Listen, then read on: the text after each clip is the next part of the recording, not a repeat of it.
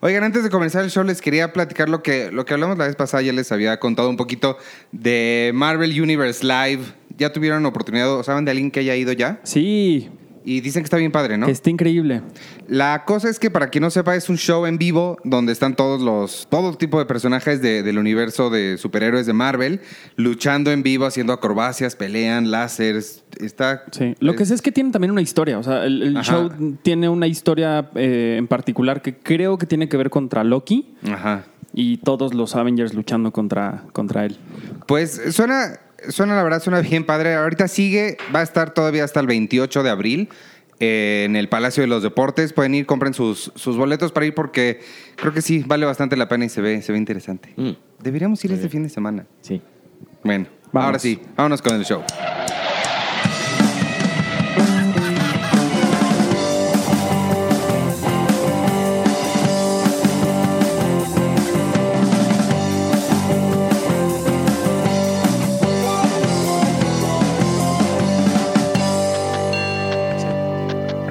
Bienvenidos al podcast de Cine Premier número 172, creo. Digamos que sí. Y si no, pues alguien lo arreglará en post. ¿Cómo están? Yo soy Iván Morales y hoy me acompaña una mesa todavía más llena de, ¿cómo le gusta a Sergio De decir? hombres. De varones. Hay una página espantosa que caballeros. se llama La Biblioteca del Varón o la... Ah, no, sí, es, es Facebook, no es una página Eso, de Facebook. Este, una la, página. la guía del varón. Es, qué Híjole, cosa sí, de veras ponen ahí. ¿Qué pedo? Este, yo soy Iván Morales y tú eres... Yo soy Checoche. El ganador del premio Pete Holmes, a la persona que habla primero antes de que la introduzcan. Hace mucho que no dábamos el Uh, premio Pete que- Holmes Y siempre me lo gano. y siempre te lo ganabas tú, que eres. Arturo Magaña. Y Hola a todos. Hoy nos acompaña un muchacho. ¿Ya nos habías acompañado en el podcast? No, es ¿Es la tu primera, primera vez? vez, sí. Ay, Sebastián, y ¿cómo ni te es tan muchacho, ¿eh? Ya, ya está bastante crecidillo. Bueno, tú siempre me dices que soy el más niño del equipo. Oye, nada más- y no, sé qué no, no, no, al contrario. Usa Al tu voz de contrario. micrófono. Hazla así. Ok, Eso. Ok. Háblale directo al micrófono. ok, ok. Para que te oigas bien. Es que soy, soy primerizo, una disculpa. ¿Y cómo? Y di tu nombre. Eh, soy Sebas, Sebastián. Seba. Sebastián. Sebas Sebastián Sebastián. Valien- así, Valencia. Así aparece en mi acta de nacimiento, ¿Ah, Sebas sí? Sebastián. Seba Sebastián. Valencia, Sebastián ¿y Valencia. por qué- Sebastián Valencia, así ¿Y es. por qué es la primera vez que vienes al podcast? ¿Nunca te habíamos invitado? Pues nunca me invitan. Qué grosero. ¿Se ve que es horrible? Sí, A mí Iván me invitó feo. hasta el 109, una cosa así. Es cierto. Hace como 42 años sin venir a este podcast. Oye, pues bienvenido. Ahora no está este Penny porque está de vacaciones. Dijo que se iba a tomar la semana de vacaciones. Dijo que Chance nos mandaba una cápsula de esta semana en Westeros. A ver si, si lo hace. Este, pero estás tú porque todos fuimos a ver Avengers, el juego final.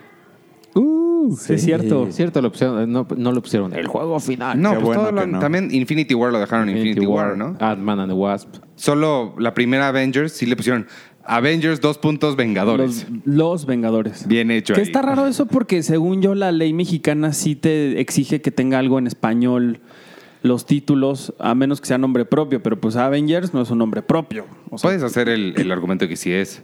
Pero Endgame, ¿no? Endgame no. Pero Avengers sí. Ajá. O más bien Disney ya compró al gobierno mexicano y le dijo, ¿sabes qué? Pues tú pusiste, tienes esa- ese es de tus tweets más populares, ¿no, Sergio? De, Que, Disney, que Disney ya compró a México y es que era la foto de un taxi con el CDMX, pero con la tipografía de Disney. Ah, sí. Estaba bien bonito. Porque deben de saber que Sergio es un eh, tweet star que tiene ahí, tienes tus buenos éxitos Tengo- de tweets. tengo- exacto, son como, luego voy a hacer casi, mi- voy a abrir mi hilo de éxitos, de, de como, como sacan sus discos de éxitos, así, mi hilo de Checo check, greatest hits. Greatest hits. Ahí les va, abro hilo. Y luego haz concierto en vivo, así Hago nomás, concierto en vivo. nomás lees tus grandes Exacto. tweets. Los leo. Ríanse. Pero Ahora, cuando, cuando cierras tu hilo, ciérralo como estos grandísimos periodistas y críticos mexicanos que cierran siempre sus recomendaciones o sus recopilaciones diciendo De nada. De nada. De nada, punto, ¿no? Híjole. qué-. Saludo a toda esa gente pedante. Vamos a hablar de Avengers Endgame, pero sí les tengo que decir, va a ser sin spoilers. No vamos a dar, dar un solo spoiler. Es más, ni siquiera vamos a hablar de la película. no, este, sí, ahorita hablamos de lo que nos parece, pero sin spoilers. Sí. Yo creo que démosle chance a la mitad del planeta de verla. Este, y la semana que entra podemos hacer una versión con spoilers para, Sí. para que les demos chance, es, ¿no? es- Sí, es ¿Les una buena, Va. es una buena sugerencia. Este, y hablamos tantito del Ariel, si quieres también que querías hablar. Sí. Ayer fueron las, las nominaciones al Ariel. Está nominado Luis Gerardo. Está nominada mi amiga Fernanda Valadez. Este, bueno, creo que fue productora de una película que se llama Los días. Los días algo. más oscuros de nosotras. Esa mera. Este, y alguien más con quien yo trabajé estaba nominado, pero ya no me acuerdo en qué. Ángel, no. ¿Alfonso Ángel- Cuarón? No, no, no. ¿Yalitza apareció? No. Sí. ¿Kuno Yalitza. Becker?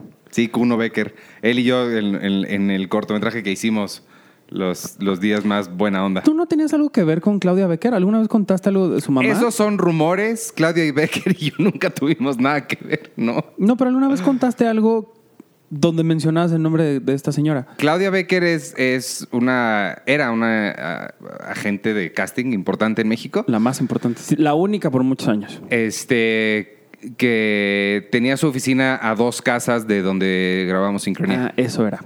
Entonces, seguido, cuando les citábamos a los actores para que llegaran, primero les dábamos la dirección y luego nos dimos cuenta que era más fácil decirles a dos casas de Claudia Becker y ya llegaban. Sí, es cierto que había gente allá afuera de su casa esperándola darle su foto y su currículum. A mí, a mí nunca me tocó, pero pues yo no vivía ahí. Habría que preguntarle a mi amigo Adán, que él sí vivía ahí. A mí nunca me tocó ver gente. Me tocó ver sesiones de casting. Mm. Pero hablando de sesiones de casting, las mejores sesiones de casting, y Sergio no, no me va a dejar mentir porque seguramente le tocó. En la cara de Checo. Ah, chis. Vamos a hablar de cuando Checo salió en Chabelo. No, y en no, no. Bisbirige, No, espérate. Arturo, esto te va a gustar porque a ti te gustan las modelos. Y en Jimena la cucaracha, ¿cómo se llamaba? Gregoria. Ah, Gregoria. Era bien padre. En la otra, antes, Cine Premier le pertenecía a otra editorial que se llamaba Editorial Premier, que también tenían una revista que se llamaba Max. Y ahorita ustedes están hablando de H y tenían otra que no era H, que era FHM. FHM. Pero Max, ¿Max o Max. Maxim? Max, ¿no? Max. De vez en cuando hacía Max, sus... ¿No es Maxim? No. No, es Max. Ah. Ah, de vez en cuando hacía sus sesiones de casting de modelos. Entonces todo el lobby se llenaba de modelos. Y pues estaba padre. Eh, ajá, y, era- y- y era a veces, y era a veces raro porque luego o sea, llegabas y veías así, ya sabes. Bueno, yo normalmente sepan que mi estatura es de un mexicano promedio. Normalmente. Tirándole, tirándole a un poquito más bajo. ¿Cuáles son las ocasiones en las que no es normal tu estatura? Eh, Cuando usa tacones, ¿no? Cuando, usa tac- cuando uso tacones, los domingos. Plataforma. Y entonces vas llegando y ves así estos, estas mujeres de 1,95 y tú, ay, con permiso, con permiso. Y, y sí, o sea, sí, sí, sí te impone, porque pues, sí, son como nueve mujeres, así es como eh, el equipo femenil de la NBA. Y tú ahí, con permiso.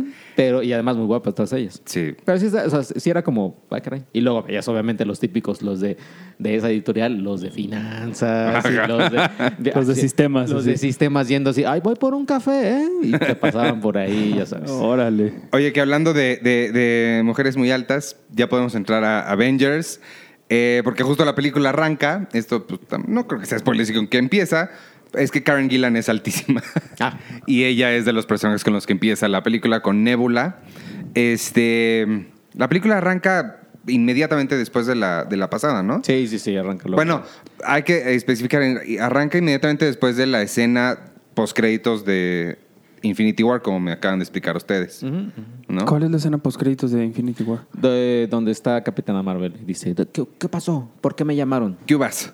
Y llega así, donde está... Ellos No. están- Bueno, esa es la de No, Captain no. Marvel. Ah, sí, es- cierto, no, no, la la de Infinity War es donde aparece el, el, El- cuando la Viper. llama. El sí. Viper. Ah, ella llega al final de Capitana Marvel. Sí, en Sí. la escena post Ah, entonces arranca después de esa escena, ¿no? Este, bueno, ¿qué les pareció Avengers Endgame? Uh, ¿Quién quiere empezar? Déjame empezar, por favor. Empieza. Es la basura. No, no es cierto. Cierto. No, miren, la verdad es que creo que esta película es enteramente dedicada a todos los fans de Marvel. O sea, es, es esta, es un regalazo que le dio Marvel a todos sus fans, que ha recopilado en 22 películas y más de 10 años. O sea, lo que hizo fue una película así de 3 horas con 2 minutos. Que bien le pudieron haber quitado media hora fácil, sin ningún le- problema. Yo le dije pero- a Sebas, que yo me senté junto a él y le dije, mira, voy a estarlos juzgando porque seguro los rusó, o sea, tres horas, dos minutos. Disney seguro les dijo, güey, ¿por qué dos minutos? Neta, no pueden ser dos cincuenta y nueve. No, necesitamos esos dos minutos. Entonces yo quiero ver que cada de esos segundos lo justifiquen. Y mira, la justificación es esa, que es un regalo enteramente para los fans. O sea, creo que esta película sí es dedicada para esa gente que lleva meses queriendo comprar sus boletos, gente que va a ir a las 12 de la noche, a las 3 de la mañana. Esta gente que va a salir emocionadísima por lo que está a punto de ver. Creo que es una película dedicada enteramente para ellos. Está llena de cameos, de easter eggs, de, de sorpresas, de guiños, de diálogos, de cositas que van a hacer que la gente se emocione. Y es una película para ellos, punto. O sea, es una película que la van a disfrutar muchísimo, van a salir muy contentos, la van a querer ver 47 veces. Y eso creo que es lo que más me gusta. O sea, sí es como un... Yo lo sentí como un agradecimiento a toda esa gente que ha venido siguiéndolos desde hace años y que ayer se vio las 22 películas para estar listos para el estreno de, esta, esta última entrega. Yo debo decir que yo sí me alcancé a ver todas, las 22 anteriores. Y sí, este, creo que sí vale la pena. Creo que sí tienes mucha razón lo que dices. Creo que sí es una película hecha para la gente que ha estado siguiendo todo esto. Y habiéndolas visto recientemente, sí. O sea, sí están muy armadas para que vayas pensando en otros momentos. Hay un momento en el que. eh, más bien, no un momento. Algo sucede que yo hasta me volteé con Sebas y le dije, ¿a poco van a hacer? Yo pensé que iban a, a- hacer todavía más, mayor referencia a las películas Sí. pasadas. Sí, yo también. No se Y me fueron- preocupé. No, a mí, a mí esa idea me sonaba increíble. No sí, se pero fueron pues por porque ahí. yo pero- no me acuerdo de... Ah, bueno. Así como ustedes de... Ay, es que pasó en el minuto 12 de... Pero sí creo que. 3. Sí creo que puse un tweet que era. O sea, esta película es la definición de fanservice.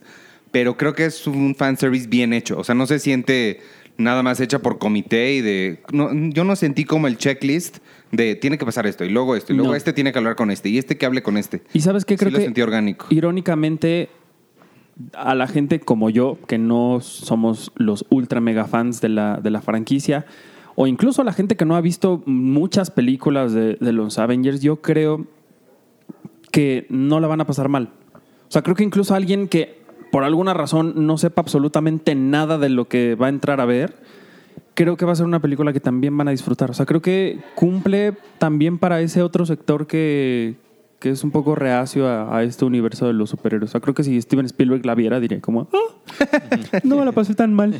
¿Ustedes? ¿Tú, Sebas? Eh, sí, a mí yo también, o sea, salí encantado de la película. No me parece que sea una película perfecta, o sea, siento que, pues sí, la, la- la duración, o sea, sí afecta un poquito, sí le pudieron haber cortado, estoy de acuerdo.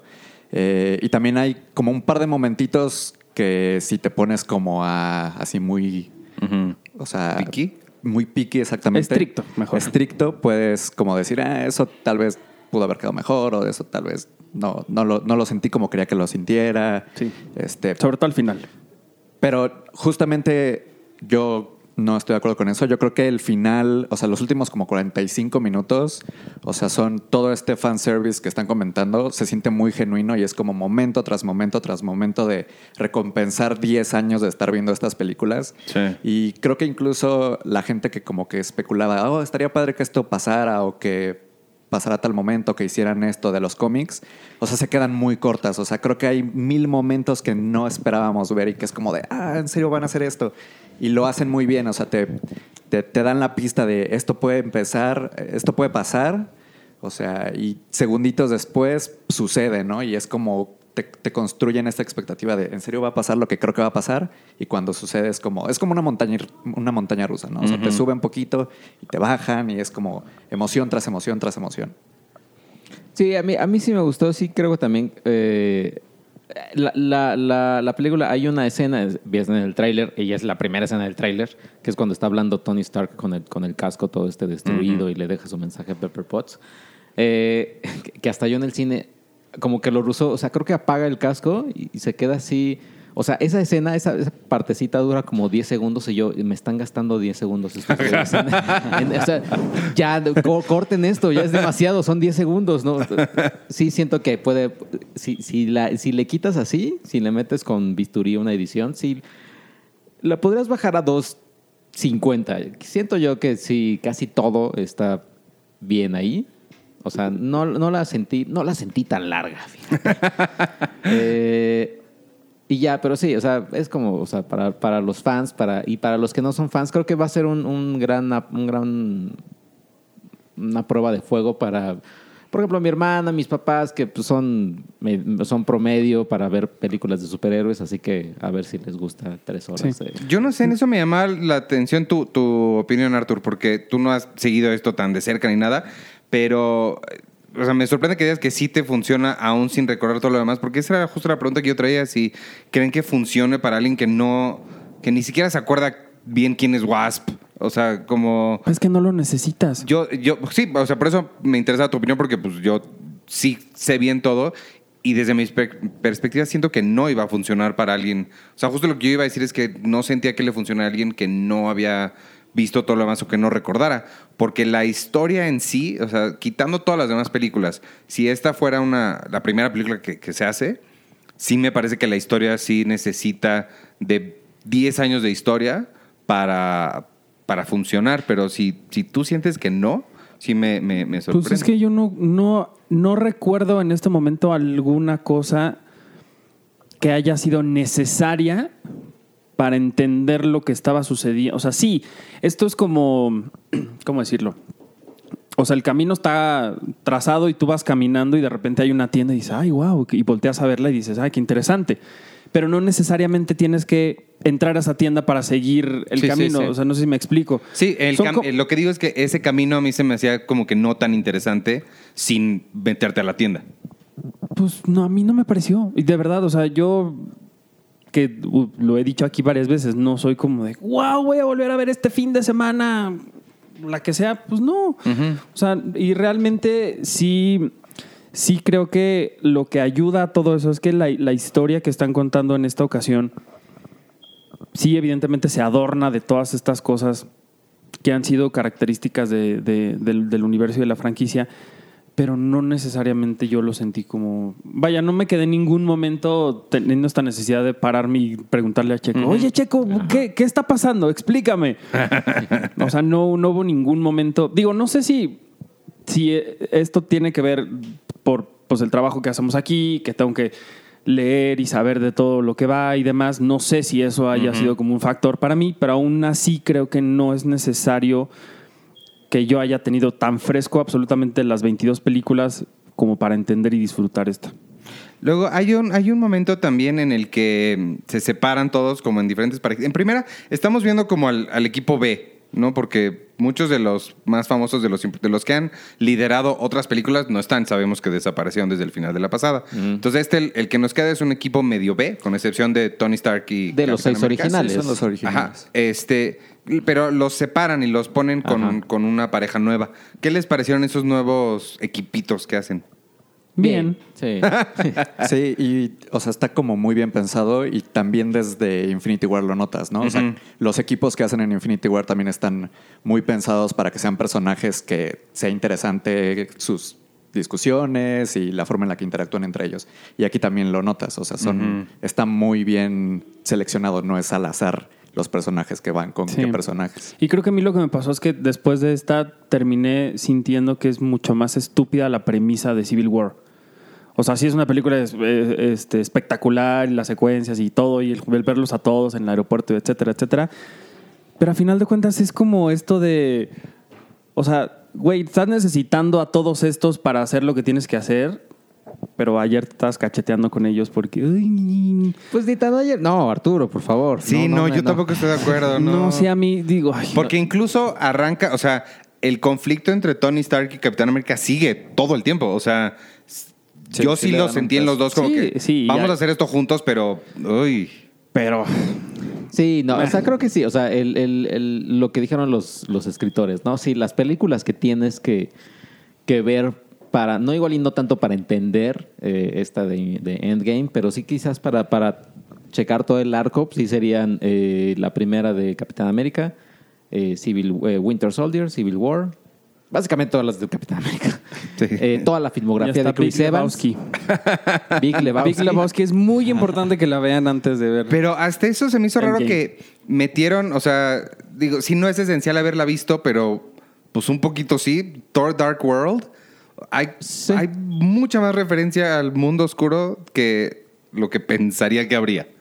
Sí, sí, o sea, sí, hay- sí hay, sí hay esas referencias. Lo que también me gustó de la película es que te entrega frases o te entrega momentos que en manos quizá de otro director o, o- sí, o en, en- en manos de el peor Joss Whedon, que en- entiéndase el de la era de Ultron, sería super cursi o super, eh, super película de Rambo así de l- escena de Sí. speech de Rambo justo cuando va a matar a alguien, así. Sí, tiene un par de momentos que fácilmente cruzan la línea a lo ridículo, pero lo salvan muy bien. Pero lo salvan increíblemente. O sea, es- son muy cercanos a- hacia el final de la película. Son, son dos momentos, dos escenas, o sea, dos diálogos, pues, dos frases que dicen dos personajes. Que sí, o sea, cuando las dicen, sí, todo el, todo el, el- el- el anfiteatro. Lo quiero decir anfiteatro porque quiero que sea más, más serio y más épico. Ay, Dios mío, con la gente que la vimos, ¿eh? Eh, ese es, ese Ese es es otro, otro. tema Ese es otro que- tema que podríamos ahorita hablar de eso. ¿Sabes qué me gustaría a mí? Eh, quizá probablemente lo intente, porque además, pues nada más iría yo. Ir a una de estas funciones. Ah, tú vas a ir, ¿no, Sebas? Sí. Igual y que nos digas después. O sea, porque una cosa es verlas en estas funciones de prensa, pero la otra ya es con los fans. Ahora sí que todos los fans. Y hasta disfrazados. Y disfrazados. O sea, ¿cómo, cómo van a gritar en ciertas secuencias? Si Sí. luego hay, y- si pueden buscar en YouTube, cuando llega a Thor en Infinity War a Wakanda, alguien puso un compilado de- en los cines, eh, cómo gritaban, y no, hombre, era una cosa, era una cantidad de energía ahí. Wow. Sí. Eran muy ridículos. Yo me volteé un par de veces para tratar de ver quiénes eran, pero estaba muy oscuro y no alcancé a ver y además ni los conozco. Pero este, era una fila de atrás de nosotros que estaba cada cosa. ¡Ay, voy a llorar! ¡Dios mío, no puedo creerlo! Pero literal decían eso. Sí, o sea, estaban No orgasmea- La sala donde estábamos, que era una sala IMAX, atascada, en el que el 90... Era una, era un- una- era una función de prensa en la que nosotros, como parte de la prensa mexicana, no, yo al menos no conozco al 90% de la gente que estaba ahí. Pero tú a todos los ellos los viste en las funciones de restos de viento o... O sea, no vi, a- de los que fueron, yo creo que vi a dos en la conferencia del Ariel en la mañana, pero bueno, ese es otro tema, tampoco voy a, a decir, ay, vayan todos a esto. No, lo que sí, yo lo que tengo que decir es, primero, antes, antes que nada, al lado de mí había dos mujeres que estaban viendo la comedia del año. O sea, Eso estaban sí. cagadas de risa, cagadas de risa, en, hasta incluso en escenas donde otras personas estaban limpiándose las lágrimas de lo No, emotivo y de ¿en lo que acaban de ver. Estas mujeres estaban cagadas de risa, pero de verdad.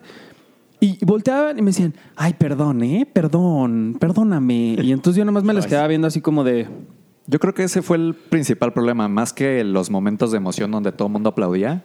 O sea que sí, eh, absolutamente todo chiste de la película fue reído a carcajadas. Sí. Incluso en momentos, como tú dices, serios, o sea, donde hay un cuadro que a lo mejor no, no está hecho para hacerte reír, pero había gente que se reía. Y no está particularmente chistosa esta película. O sea, sí. no, tiene momentos como que te sí te dan risa porque es un chiste ahí pues bastante pero- ligero. Nada que ver con Avengers, por ejemplo, con Puny God y con todas estas cosas. No tiene momentos así no, tan. no, no, no.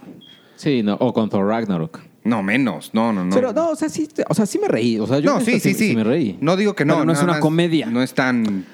O sea, yo creo que la primera mitad sí tiene muchos chistes, incluso en momentos seriezones, pero los últimos 45 minutos no, y había gente que Sí, se reía que se todavía estaba- en esos minutos. Que se estaba muriendo de la risa. Pero sí te digo, de verdad, estas dos, dos señoras, porque eran dos señoras, yo no entendía el qué diablos le pasaba, por qué se estaban riendo tanto. Pero aparte, además de reírse, estaban. O sea, yo tenía ahí el audio comentario No. de la película. O sea, ay, no sé qué, ajaja, mira qué guapo, ay, se le ven las nalgas bien, va, de, ay, ay, ay, ay". así. Así estaban todo el tiempo. y yo decía, Les hubieras preguntado de qué medio venían. pues al final lo pude haberlo hecho, pero, pero sí me pareció que era como igual y hasta pedante de mi parte. De hecho, por eso no les dije nada. Usualmente yo soy este tipo de personas que calla a esa gente. Pero la verdad es que ya también iba tan... ah, ya, por Dios, estas señoras ya... O sea, si nadie los más los calla, no voy a ser yo el loco que se pare ahorita a decirles. Pero, pero sí, no sé, no entiendo esta necesidad de la gente de tener que comentar todo así. Sí, no. Se me hace muy raro, muy... Aparte que falta de respeto. O sea, si tú vas a ver la película, es como si tú fueras a un concierto y, y pretendieras que todo el mundo te fuera a escuchar cantar a ti y no al que está en el escenario. O sea, es, es muy... No sé, me dio muchísima... Me dio hasta pena. Asco, ¿no? Un poquito de asco, ¿no? dio? No, no, no. Pero me dio pena porque no se saben comportar. O sea, no se saben, no saben respetar a los demás. Si quieres comentar algo, pues coméntaselo, pero cuando salgas o, o qué sé yo, pero no ahí en el momento de la película y aparte gritándolo, como si fuera interesante para el resto de la gente. Eso es, eso es no sé. Sí, no. Y, y, y les, o sea, ¿qué personaje les gustó más? Yo creo que Cap, o sea, totalmente. Y justamente con lo que acabamos de decir de que la trilogía del Capitán América es súper importante. O sea, se nota que los rusos aman al Capitán Es que, América. ajá, es su personaje adoran. favorito, o sea, punto. Entonces, o sea, no- sí le sí. hacen. O sea, yo no había querido tanto al Cap como en esta película. O sea, sí. A mí es donde menos mal me ha caído, la verdad. ¿Ah, sí? Sí. A mí también me Lo gustó trataron mucho muy bien. A mí me gustó más Thor. Thor. La verdad. Sí, es que, es que Sí. también Thor. Creo que ahí los rusos se tomaron una gran licencia y se dieron oportunidad de hacer algo riesgo. que yo un Sí, es un riesgo, riesgo. y, y se- de hacer algo que mucha gente va a criticar, mucha gente va a comentar, pero creo que es lo que más me gusta de este tipo de películas de superhéroes, que es humanizar en cierta forma a sus personajes más icónicos y perfectos y maravillosos. Ya después hablaremos de, de qué es lo que hacen con ellos, pero, o con él particularmente, pero a mí sí me gustó que se hayan dado esta libertad y esta licencia de decir, vamos a ponerlo como lo pusimos. A mí yo creo, yo creo que también el capitán. Sí, es que sí, eh, sobre todo en la, en la última parte de la película, lo que sucede con él sí está muy fuerte. O sea, sí dices como, o sea, es que esa es la cosa con los chavitos que estaban atrás. Entiendo el instinto de la emoción, porque a mí también me emociona, pero no sé por qué lo tienen que verbalizar así. Pero sí, está bien padre lo que le pasa. O sea, lo que sucede, si dices, órale. Sí. Lo, lo que sí es que la gente sí aplaudía, gritaba, se emocionaba. O sea, creo que esos asientos quedaron muy pegostiosos al final de la función. Y otra cosa, Axe debería de patrocinar una, una función de estas o las funciones de, hecho, prensa. es, es un mini spoiler eh, publicitario. Axe es mencionado en la es película. mencionado en la película. Sí. Pero hay gente que yo no sé si por la emoción o qué pedo, pero al final esa sala terminó oliendo a gimnasio Ay, no, no, es- no, no, no. a la hora en la no, que sí. está más lleno. Lo- y lo que sí también, eh, lo que sí también es, eh, y lo leí en un, en un tuit o en una nota de alguien, y, y sí tiene mucha razón. eh, por favor, sean eh, extremadamente, siempre, pero por favor, esta, esta vez sean extremadamente amables con la gente que trabaja en el cine, porque van a estar trabajando o van a estar de jueves a viernes Ah, todo el día trabajando. No, de jueves a viernes, pero la siguiente semana. Y bueno, y, y vaya, pero, pero en funciones de 3 de la mañana, 5 de la mañana y así. eh, sean, sean, sean amables, no, no dejen todo su cochinero ahí en el cine. Sí, está cañón eso. Este, Bueno, en general sí, yo no entiendo por qué la gente cuando sale de la sala deja su basura ahí. ajá. Nada te cuesta agarrar tu vasito que ya, ya usaste, tu caja de palomitas ya toda rota. Levántala y tírala. No te cuesta nada hacerlo porque además está en la salida el bote de basura. O sea, no es como que tengas que ir a, afuera de la plaza y, y tirarlo ahí en un contenedor o en un callejón oscuro donde te van a violar. O sea, es ahí afuera de, de- de la sala. No sean cochinos. Y sí, pobre gente que, pues, que trabaja en, los cines lo van a sufrir bastante. Oye, ¿y lloraron en algún momento? Yo no. ¿Tú, tú Yo sí. ¿Tú sí? Yo sí. Yo, sé, yo sentí el- el- la emoción. No llegué a, a- a que saliera nada de lágrimas, pero sí sentí la emoción como de... Ay, ay, ay. No, ya un no. par de, momentos. Yo, yo, en- Yo solo sea, me reí cuando vos No, no es cierto. Además fueron, o sea, no, no lloré en unas, solamente una ocasión. Desde Y que empezó hasta el desde que final. empezó, así desde los No, sí, cuando, cuando, cuando estaban formados me dijeron que Sebas estaba en lágrimas. en el Secándose baño con su pase de con su pase de prensa para, para entrar a verla. Este, pero además, o sea, esta como emoción que tú describes de, o sea, de la euforia que se- sintieron algunos y que la externaron, a mí me cuesta como externarlo así gritando y tampoco quiero hacerlo gritando. Entonces, la forma en la que yo lo externo, pues eso, o sea, Ajá. ¿sabes? Me, sal- me salieron las lágrimas de la emoción Sí. en Sí, más de una sí. ocasión. Ahora que estaba pensando que esa a lo mejor puede ser nuestra pregunta de la semana, ¿qué película los ha hecho gritar de la emoción cuando lo estaban viendo por primera vez en, la, en, en el cine? No, gritar no. Yo, yo ninguna. ¿No? O ¿Ninguna? sea, si hubiera habido alguna en la que pudiera haber pasado, era esta y no lo hice. Y Yo sí, yo sí O recuerdo. bueno, no gritar así de ¡Bravo! O sea, Exacto. pero así de que digas ¡Wow! O aplaudes tantito. O sea, como que sí te incorporas de- de- del, del asiento donde estás O sea, No, sí, expresas como algo de emoción. Así como lo que acabas de describir, muchas. O sea, así decir, wow, o sea, sí. Pero así gritar como estos niños de, es que voy a llorar. Sí, No. y es que en la función, eh, sepanlo, puedo escuchar, sí, o sea, yo sí escuché ese, ese que dijiste, ¿no? O sea, estaba esta secuencia así de, ay, no, sí voy a llorar en esta. O sea, algo dijo así. Sí, sí, sí, como sí. Pero así, eh, emoción así, pues en Matrix cuando, cuando te das cuenta que están dormidos. En Fight Club cuando te das cuenta que es el mismo güey. Inception, la primera vez que entra, cuando me cayó el 20 de lo que estaba pasando en Inception. Sí, no, sí hay varias. Son- Yo, yo solo, te- yo ahorita me acuerdo de una, imagínate el- la calidad cinematográfica que voy a decir. Cuando Benji regresa a casa. Pearl, Har- Pearl Harbor. era, pero es que era también en el Auditorio Nacional la, la, la, Ah, caray. la premier. Fui y estaba con mi hermana y había una escena. Es que la verdad es que era muy fan. Sigo siendo un poquito, ya no tanto, muy fan de Michael Bay. Y tenía esta secuencia de los, de los aviones que el ataque a Pearl Harbor es- me sigue gustando mucho. Sí, es- Y tiene esta secuencia donde la- hay dos aviones japoneses que eh, se van directo hacia un barco a tirar bombas. Yo pensé en mi, en mi mente eh, que iban, que eran kamikazes, o sea, que se iban a esos aviones directo a estrellar a los, a los Ajá. barcos. Y ahí sí fue donde yo sí me emocioné. Dije, uy, no mames. Pero no, no, nada, más, nada más aventaron bombitas y dije, ay, no. Oye, ¿y esa bombitas". premier vino alguien? Eh, no creo. Lo que sí recuerdo es que la presentó Alfredo Adame. Ay, Dios mío, antes de que se peleara con. Antes Oye, de ¿ya se, peleó pelearon. con Carlos Todavía Trejo? no, todavía no se ha peleado con Carlos Trejo. Porque ya firmó hasta contrato de Ah, que ya, sí ya. se van a pelear y. Sí, sí, sí. Ese es el evento. Ya después de Avengers, ya Avengers terminó, viene este evento. Oye, ¿sabes otra cosa? Ah, bueno, ese es un poquito spoiler. Mejor esa la voy a guardar para, Quiero- para los spoilers. Quiero revisar quién hizo la música porque no sé si tú, eh, tú te gusta mucho Náufrago, ¿no, Arturo? Y la Creo que es música Thomas. No, no es Thomas Newman. eh, no es no es no la hizo Alan Silvestri. Alan. Silvestri. Porque la última parte de la película, híjole, cómo me sonó a Náufrago, ¿eh? Sí. O sea, el tema. De hecho, a mí la música no me encantó. Se tardaron un montón en, en- en el tema de los Avengers. Se tardan un buen en tocarlo, el chan, chan, chan, chan, chan, chan. Se tardan un Pero buen. creo que está bien. O sea, creo que me gustó el Sí, momento no, en el que lo pusieron. Me sorprendió. Lo que sí es que sentí que esta música sí es como metieron a la licuadora 42 mil temas previos de las 22 películas. Y sí es Alan Silvestri. Y Alan Silvestri dijo, pues, eh. No, y, Ahí y- les va. y si pueden, revisen el tema, el de Náufrago, cuando él está, este, pues el tema principal. O sea, cuando, mm, vaya, chequen el soundtrack, porque la parte final de la de Avengers, dije, "Pues, va a aparecer Wilson por ahí. Sí, es que es, es muy, es muy característico el trabajo de Alan porque es como este pianito, así como, como que estás en un bosque enfrente del lago y ya te estás despidiendo de todo. Bueno, bueno, eh, y, y así como, ay, ya, ya me voy. Y así como muy tinti, así muy el, el pianito de ya, adiós. Oye, que Sí. sin, sin revelar demasiado, ¿qué les pareció el nuevo look de Hulk?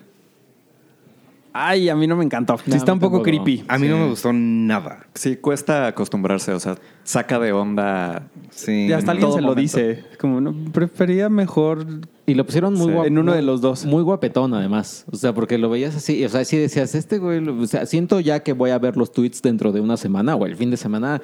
Ya así de, ay, es- sí se me hizo muy guapo. Uy, Sí, uy, no. uy, este, este Thor sí me gusta. Este Hulk sí me gusta, sí. O sea, sí siento como que. No, a mí no me... Sí, no. Y No, la participación, igual, sí, sin, sin soltar ningún spoiler. Ya vimos que está en el tráiler y demás, Capitana Marvel. Sí, está... Híjole, esa no... A mí... Y de. Yalitza Aparicio, y de Checo. Yalitza Aparicio. Cuéntales en qué secuencia es. Ella sale como Quicksilver, es la nueva Quicksilver, y, y Thanos le quita a los niños. Entonces va por los niños. Manita, manita, y le ayuda a la otra. ¡Pum! Va, el afilador. El afilador. y el borras. No, Capitana Marvel me gustó. O sea, digo, lo que hace es, es difícil describir sin spoilers lo que sucede. Lo único es que sí me quedó muy claro que eh, toda su participación en Endgame se planeó, se filmó, se ejecutó antes de que filmaran Capitana Marvel. O sea, sí creo que queda muy evidente que no... Porque lo que hace es como que no hace referencia a nada más, se siente un poquito aislada de su historia, que ya conocemos. Sí, ¿te gustó o no tanto? Eh, pues sí la sentí un poco forzadona, o sea, sobre todo porque participa mucho menos de lo que yo esperaría que iba a participar. Ajá. Y los momentos en los que participa, pues sí, o sea, de nuevo, se siente un poco forzadón. Sí se nota, como dice Iván, que lo hicieron antes de Capitana Marvel. Eh, pero pues sí, o sea, no, no. O sea, si no les gustó su participación en su película, no creo que Sí, esta no creo película que les vaya a estorbe. Es que aquí está más altanerilla. Aquí sí está más como Ajá. creyéndose lo que es, que es más poderosa que Bueno, todos también los demás. para eso también hay que considerar que tiene ya 20 años de experiencia de la última vez que la vimos. O sea, para esta película han pasado 20 años desde que se volvió apenas. Ajá, sí, sí, pero, pero a lo que me refiero, sí, sí, sí su actitud es muy de, a ver, pendejos, a ver, Sí. ahí les va, a ver, niños, siéntense. Sí, sí, sí. O sea, sí, sí creo que sí los pendejea mucho y, y creo que eso a, a la gente, sobre todo a los que la odian, no les va, no les va a gustar.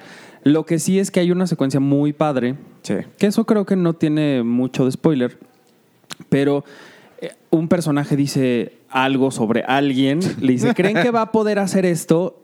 Y, hay un, y es una secuencia en el que una mujer le dice, no te preocupes, nosotros nos encargamos, la, la toma se abre Ah, sí. y es todo un ejército de las mujeres del MCU que se ponen en, en primera fila para luchar con quien, contra quienes están luchando. Y a mí esa secuencia y esos, ese diálogo a mí sí me pareció muy bonito. O sea, creo que sí es muy padre este homenaje, pues, Sí, o esta... a las mujeres de Marvel. Exacto. Eh, Eso me, a mí me pareció muy padre. A mí también, excepto por una personaje que está ahí, que no voy a decir cuál, pero siento que no tiene nada que estar haciendo ahí porque la pobre la van a matar al momento en el que dé un paso dentro de la batalla. Y ya. ¿Quién? Eh, lo, eh, lo que No sé quién. Lo que a mí no me gustó de, o sea, con Capitana Marvel, o sea, creo que habla más hacia hacia hacia fuera de mí, hacia mi misoginia. Ah. no, habla más hacia hacia lo que Marvel quiere hacer, Kevin Feige, Disney, etcétera. Eh, con Iron Man, obviamente tuvimos a Robert Downey Jr., pero Robert Downey Jr. ya era alguien cuando llegó por primera vez para ser Iron Man. Ya era famoso. Ya era famoso, ya había sido nominado por Chaplin. O sea, quien Sí, sí. también no cualquier actor le dicen hazte a Chaplin, dices va. Se era conocido por sus excesos y demás. O sea, pero ya era alguien, ¿no? Ya era muy, ya era una estrella. Y Brie Larson, pues no. O sea, Brie Larson tiene un Oscar y ya. O sea, el problema con Brie Larson es que no es, no es la actriz, o sea, no, no es alguien previo, ¿no? No, no, no es una. Vaya, igual y es una tontería, ¿no? Pero una Drew Barrymore, pues ya era alguien desde niñita y ya la vas conociendo y te- es encantadora y lo que quieras. Y Brie Larson no. Pero ¿por qué te... O sea, ¿qué tienes? que- Ah, porque lo que quieren hacer, o sea, que Ah, que ella sea como el nuevo- Capitana Marvel va a ser la nueva ahora figura. Ya, ya. Y, y es sí, pero no tiene no, no, no tiene el encanto que tiene Robert Downey Sí, Jr. sí, sí, Es sí. que yo creo que sí lo tiene, pero por las circunstancias y todo, la están poniendo en un papel que no es el que mejor le favorece. O sea, en Capitana Marvel sí tiene muchos momentos en los que es pues más dulce, más tierna, más pues más humana, más, ¿no? Más cariñosa, con la que puedes empatizar más. Que con esta Capitana Marvel que la vimos más altanerilla, más, más pedante en- en- en Endgame. Yo creo que si lo hacen bien, o sea, si la empiezan a tratar mejor, yo no, yo no le veo tanto problema, la verdad. No creo, porque ella es, ella es buena, o sea, Brie Larson es buena, es, es buena actriz, tiene, tiene creo que sus cosas interesantes que a mí creo que podría funcionar como la nueva líder de lo que viene. O sea, es buena, es buena actriz, sí, pero, o sea, por ejemplo, en Kong, pues no se me hizo así, wow. Sí, ahí no hace mucho. La tienda de unicornios, pues dices, No, "Nah". esa no es. Eh, en Community me gusta, pero sale, sale un, un episodio. En, en, En- Scott Pilgrim. Scott Pilgrim en 21 Jump Street. O Ahí sea, ella bien. creo que haciendo comedia es buena. Pero no- no- aquí no quiere hacer comedia. O sea, aquí no quiere ser como. Yo creo sassy. que por todas las circunstancias. O sea, yo creo que por esta onda de no, yo soy mujer y quiero ser. bl-". Qué padre, sí, qué padre que quiera ser como la ruda, la que es- está a cargo de todos, la que la heroína. Está bien, qué padre. Yo lo que creo es que un poco la actitud que están construyendo alrededor de eso es lo que no está haciendo que conecte tanto a la gente. Si te digo, si lo vuelven a, a hacer ya con un poquito más de humildad, con un poquito más de humor, no tan forzado como luego se les va la mano en el MCU, sino más natural y todo, yo no creo que... Sí, porque todavía las Dora Milaje o Wasp, o, o sea, las siento más. O sea, como que muy naturales. O sea, la hermanita de, de Black Panther, ¿cómo se llama? Shuri. Shuri. Shuri. Ella está increíble. Ella me encanta. ¿Ella fue la que pusieron al final en el póster o a quién fue? No, a- No, fue- la otra. a La otra que sí sobrevivió a este. Dilili. Di Lili. Daido. Y empieza a cantar con Eminem. Traido, wow. Este, bueno, pues pensamientos finales de, de Endgame. ¿La recomiendan o no? Sí. Todos. Sí. Todos, ¿verdad? Sí, todos. Qué bueno. Sí. Eh, ustedes comieron. Tú comiste algo, ¿no? En, en- durante la función. Yo, antes de la función, me comí una baguette y durante la función unas palomitas que me hiciste favor de traerme y un refresco que lo anduve dosificando lo más que pude hasta cuando sentí que ya faltaban como 20 minutos ya me lo acabé porque tenía mucha sed. Tú, Arturo. Sí, yo me compré unas palomitas y un agua, que igual lo fui así repartiendo durante momentos clave en el que yo pudiera masticar y que no se escuchara. Pero no, más bien sí fue porque pues, dije, ay no, o sea, no, no voy a aguantar tres horas. Pero, pero sí, para la gente miona sí va a ser un problema esto, ¿eh? porque sí, son tres horas. Y sabes que si, o si ustedes son personas mionas, que no está mal, es muy natural en el ser humano, compren sus asientos en la orilla. Porque, con permiso, con permiso. Ok, una vez, pues está bien, ¿no? Una de ida y una de regresada. Pero cinco veces en la- una película de tres horas, yo me pararía y les diría, oye, ya, siéntate en las escaleras, porque, mm, o sea, ¿qué, qué pedo? Vete a checar ¿No? los riñones, chavo. Pues sí. Entonces, tomen en consideración eso. Pidan en la orilla o siéntense en las escaleras si quieren para no estar molestando a la gente, porque sí va a ser un problema eso. ¿Tú, Sebas, comiste algo, no? No, yo no comí nada. La verdad sí me dio un poco de miedo. Iba a pedir palomitas, pero dije, me va a dar sed y entonces voy a tomar agua y entonces me van a dar ganas de ir al baño. No, pero en, en Cinépolis hay una cosa que se llama palomitas light. No, ya las quitaron. Que, no, yo compré ayer. ¿Tú, ¿De las que me compraste eran light? Yo pedí, pero no me dieron. Es que ya no había light. Eh, ¿Estás seguro que compraste light? Yo compré, yo compré porque justo lo que me gusta de esas no, no son light, evidentemente. no, lo que, no tienen mantequilla, por eso me gusta. Ah, sí tienen, pero muy, Muy poquita, poquita. y no te da, no te dejan así la lengua escaldada Sí. ni queriéndote tomar 42 litros de agua. Entonces, si pueden y si encuentran estas palomitas light, entre comillas, pídanlas porque creo que es una buena opción A para. mí esas son las que me gustan. Sí. Sí, sí, Yo porque sí. no están tan saladas. Yo sí me fui bestial. Yo sí dije, a mí tres horas no me van a durar. Me compré nachos grandes, doble queso, palomitas grandes. Y todavía yo cerdamente quise pedir, oye, ¿ese combo es el que trae el Hershey's o no? No, no trae. Pero si quieres te lo doy. No, no, no, ya estuvo, ya con eso. y, y ya, eh, obviamente sí, el refresco Jumbo. Yo no sé cómo puede haber personas que se chingan un, un refresco Jumbo. Era una cosa así como de litro y medio. No, sí es mucho. Mm, tantitito le tomé y todo. Y tan, tanto me cuidé para no ir al baño que terminé yendo al baño, pero como a las 10 de la noche. Sí. Que esa es otra también. Cuando vayan a la función de medianoche, váyanse con tiempo porque la fila de la, de la dulcería está al triple que de, de lo normal. O llévense efectivo porque luego lo que, lo que hacen es que hay como módulos ahí repartidos en, en- en- Ah, exacto, en el exacto. vestíbulo del cine, donde son unos carritos del- donde la gente del cine está vendiendo palomitas y refresco. Entonces, luego el problema es como, ay, no acepte tarjeta. Pues no, entonces llévense su efectivo y para que no tengan que estar tres horas en la fila. Y si pudieran, una, la última pregunta. ¿Qué- ¿Qué momento le recomiendan a alguien? ¿Tienes ganas de ir al baño? Espérate a que pase tal cosa y ahí puedes salir rápido. Sí, buena, buena pregunta. Yo siento que yo recomendaría cuando Thor, Pero digo, pero cuando vean que va a hacer esto, ajá, ahí, ajá. cuando Thor y el personaje con quien va a tener su aventura está a punto de comentar, de comenzar su aventura al lugar a donde van, ahí. Creo que toda esa, toda esa secuencita pueden ir al baño. Sí, sí, sí se, sí se entiende sí, lo que dije. sí. Sí. Sí, no sé si la gente lo vaya a cachar. Sí, Cuando sí, lo no vea. sé. Thor y alguien se van a algún lado. Cuando lleguen a ese lado, ahí va el baño. Yo puedo decir que cuando, antes de que empiecen todas las aventuras, cuando vean que Ant-Man va a comer un, un- un taco, eh, ahí cuando ven que ah, va a estar, se est- está sentado y va a abrir el taco para comérselo, pueden empezarse a- a- a- a- em- empezar a pararse, sigan viendo la escena, vean que come el taco y ya, salen rápidamente porque está chistoso, es una broma chistosita, Sí. Ajá. pero no, no, No es dura como de, mucho. wow. O sea, no, no se van a perder tan, tan cosa importante. Eso sí, va a ser, van a llevar como una hora y diez de la película. No, no, no van a estar ni, a la mitad ni al final. Yo no sé, fíjate. Usualmente lo que me pasa con estas películas del MCU es que yo no sé qué otra forma de definirlo más que estos momentos de que son estúpidamente tetos.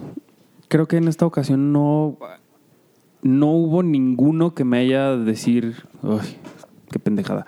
Órale. Entonces creo que no, no sé, Wow. no sé cuál, la ¿Tú- verdad. ¿Tú, Sebas? Yo, yo creo que coincido con lo del taco, porque creo que el riesgo de la de Thor es que, o sea, hay cortes a otras partes que sí son interesantes. Entonces, si no vas como muy rápido, tal vez te pierdas algo de. Sí, que es puede ser. importante. Sobre todo el reencuentro que hay después, que es interesante. Ajá, y la parte de Yalitza y todo eso.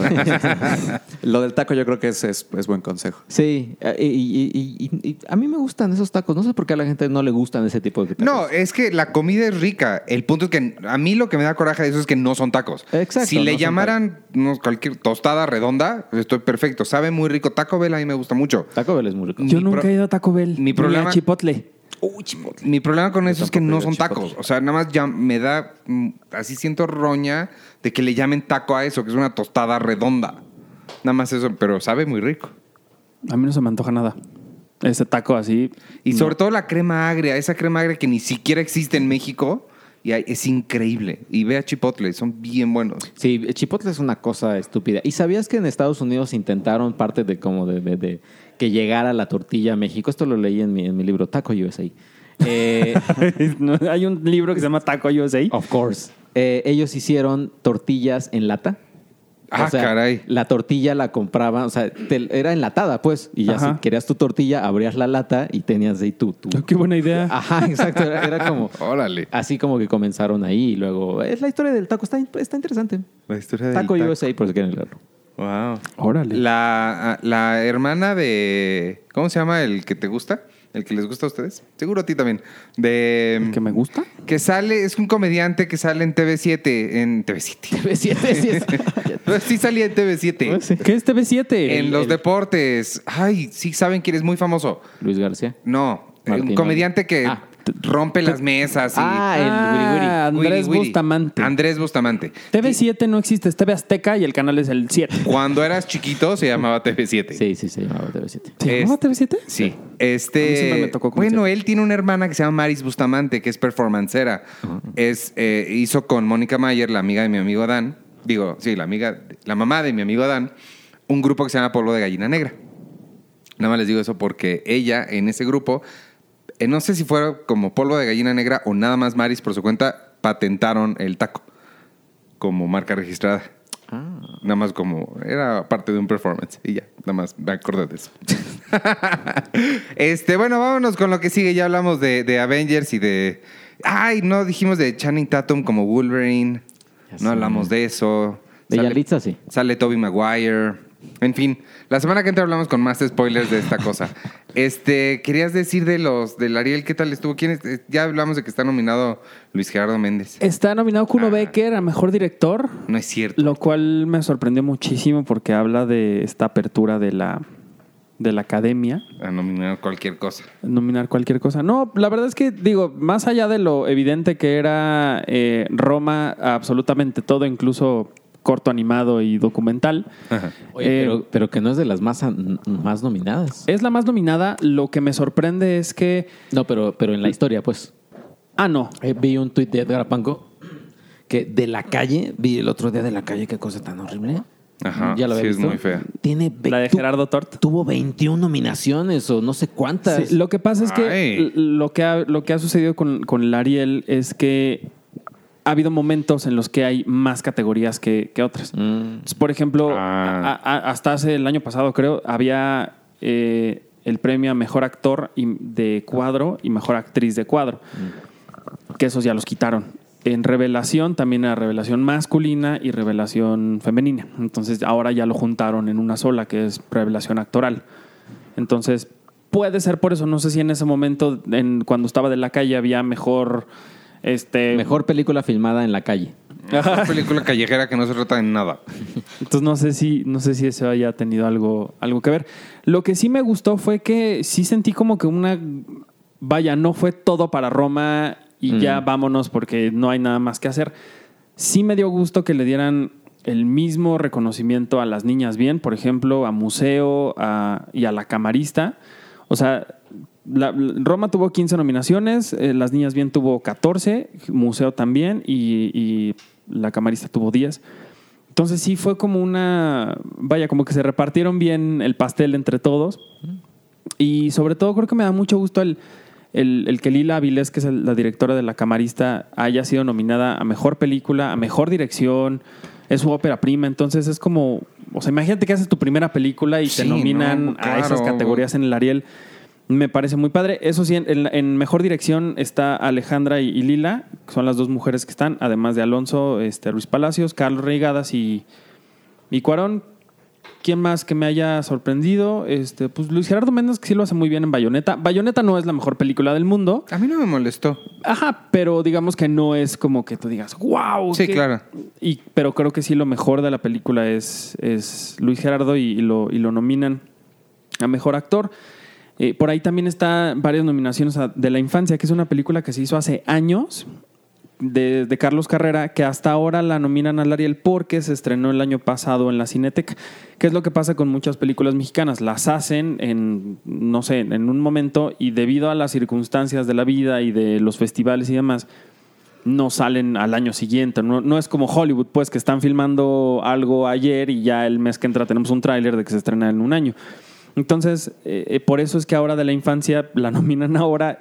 Por ejemplo, está Damián Alcázar, que hay unos stills de él que sí, o sea, se ve que tenía pelo todavía ese, en ese momento. Este, Benny Emanuel, que es muy famoso en, en la tele, que ha salido en el programa favorito de Checo de, de ay, ¿cómo se llama este de los dichos? Tú seguro no sabes, Sebas, pero este, ay, ahorita que venga Checo porque no sé a dónde se nos fue, pero bueno, Benny Manuel es muy famoso en la televisión y ahora lo nominan por, por su papel ahí, que también hay unas fotos de él que es un niño, o sea, es un, es un Sí, yo chiquitito. te iba a decir, yo no sabía esa historia, pero vi, el- vi la foto de él en la película y sí es un niño. Es un niño. Y vi que la- ayer pusimos la nota de las reacciones del y es un señor. Entonces, No, no es un señor, tiene como 18 años, algo es un así. muchacho ya grande, pues. Pero, pero sí, es, eso es lo que llega a pasar. La de Los días más oscuros de nosotras, que es la de tu amiga, productora, Ajá. que Astrid Rondero también es su ópera prima y, y también obtiene varias nominaciones. Astrid también estuvo con nosotros en el, en el photoshoot que hicimos con, con las directoras, que casi muchas de ellas estuvieron,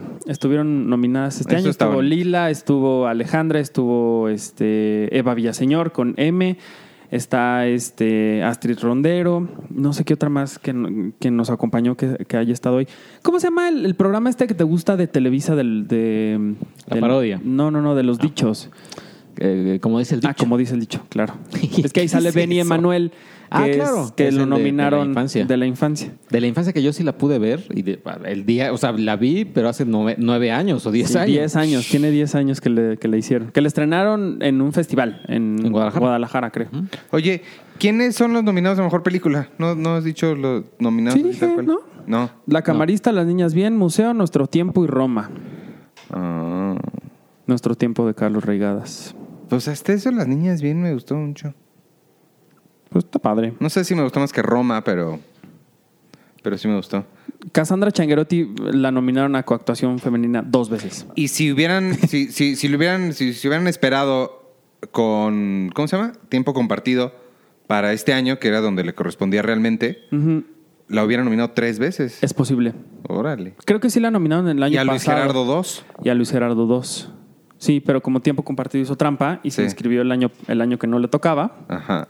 Pero sí, Cassandra está nominada a coactuación femenina por el Club de los Insomnes. Ese está bien padre. Que ella sí es lo mejor de esa película, la verdad, que, que a mí me gusta mucho. Y también está nominada por Las Niñas Bien. Y también Paulina Gaitán de Las Niñas Bien. Ahí Marinette Tavira, evidentemente, a coactuación femenina. ¿Y qué más? De algo que me haya llamado mucho la atención. Mejor documental está el de Ayotzinapa, que produjo Guillermo del Toro. Está el de Hasta los Dientes, que es este documental sobre dos chavos que mataron en Monterrey.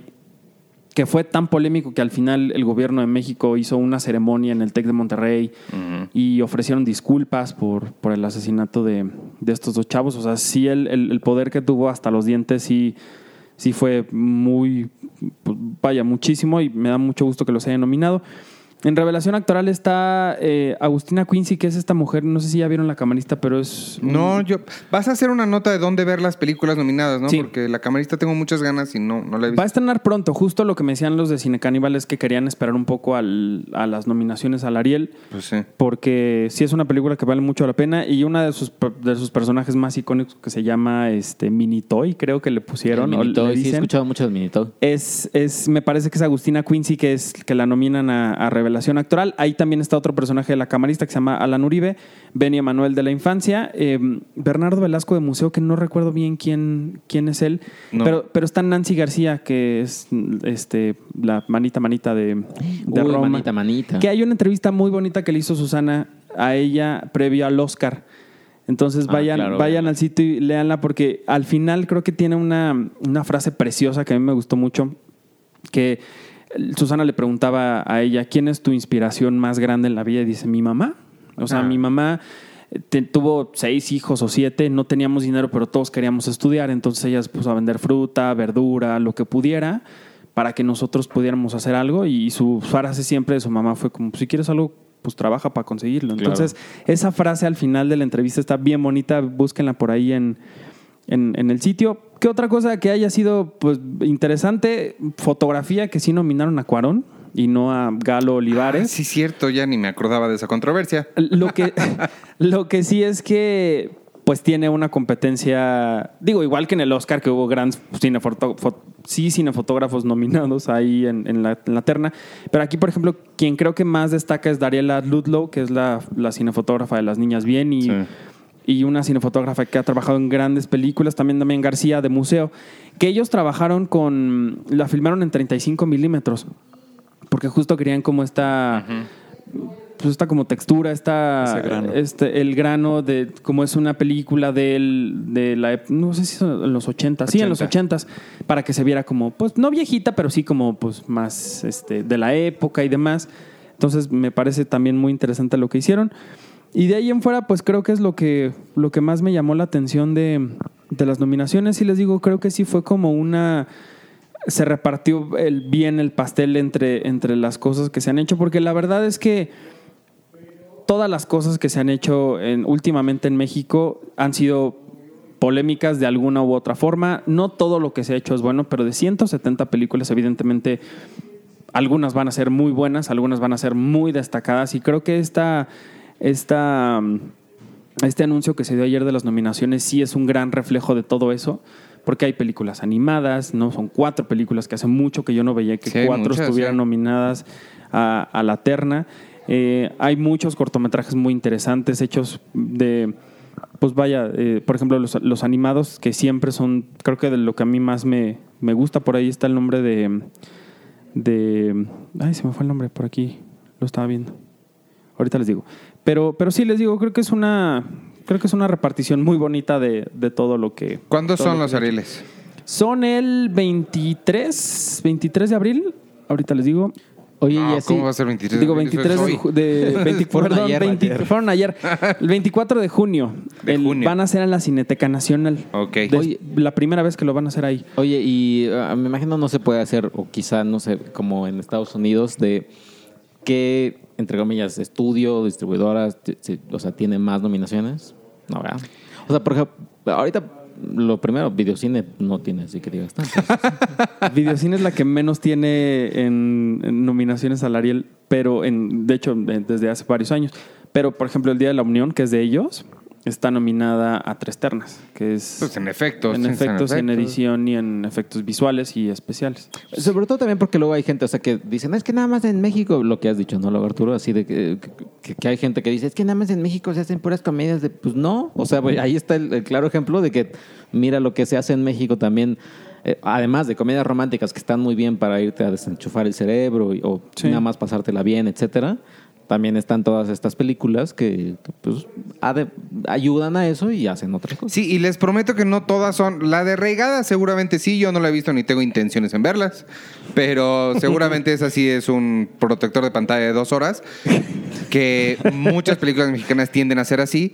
Pero vean, en Netflix está, está Tiempo Compartido y está. Bayonetta, Véanlas. ujú. es- sobre todo Tiempo Compartido está bien padre.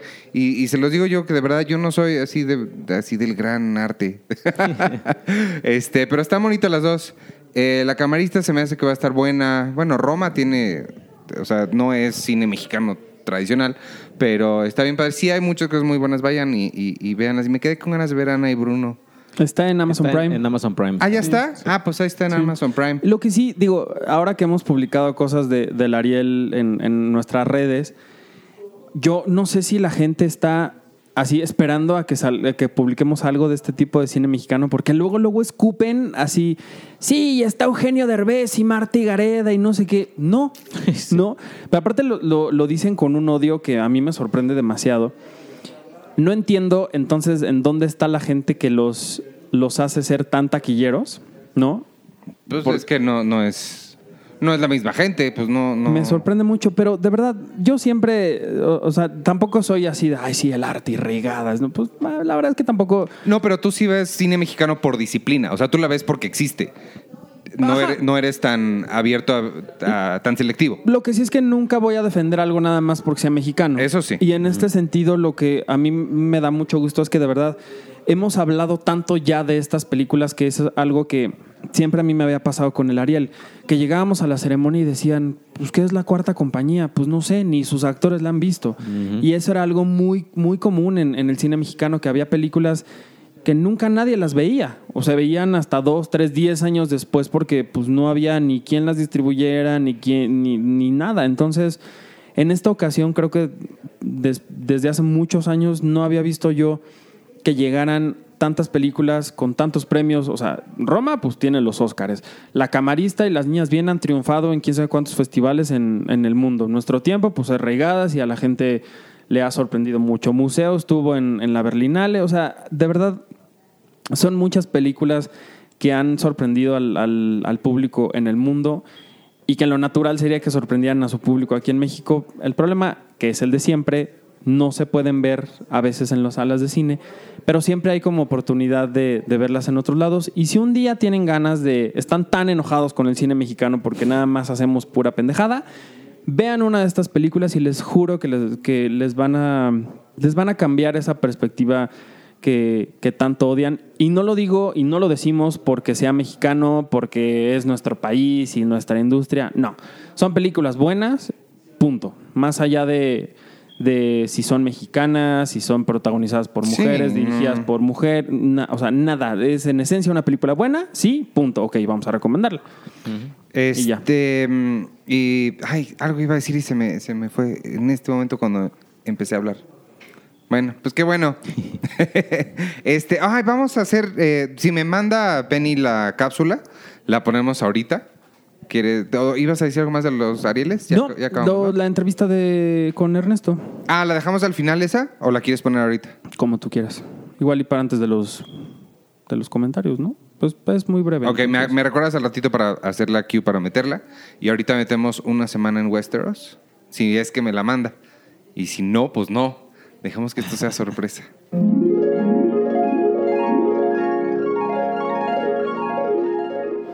Hola amigos, ¿cómo están? Soy Penny Oliva reportando desde Westeros.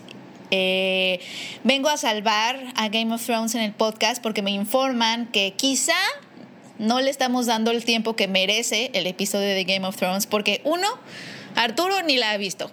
Dos, Iván sí la ve, pero siento que a veces se le olvida quién es quién de los personajes porque no es tan fan, pero él sí la ve.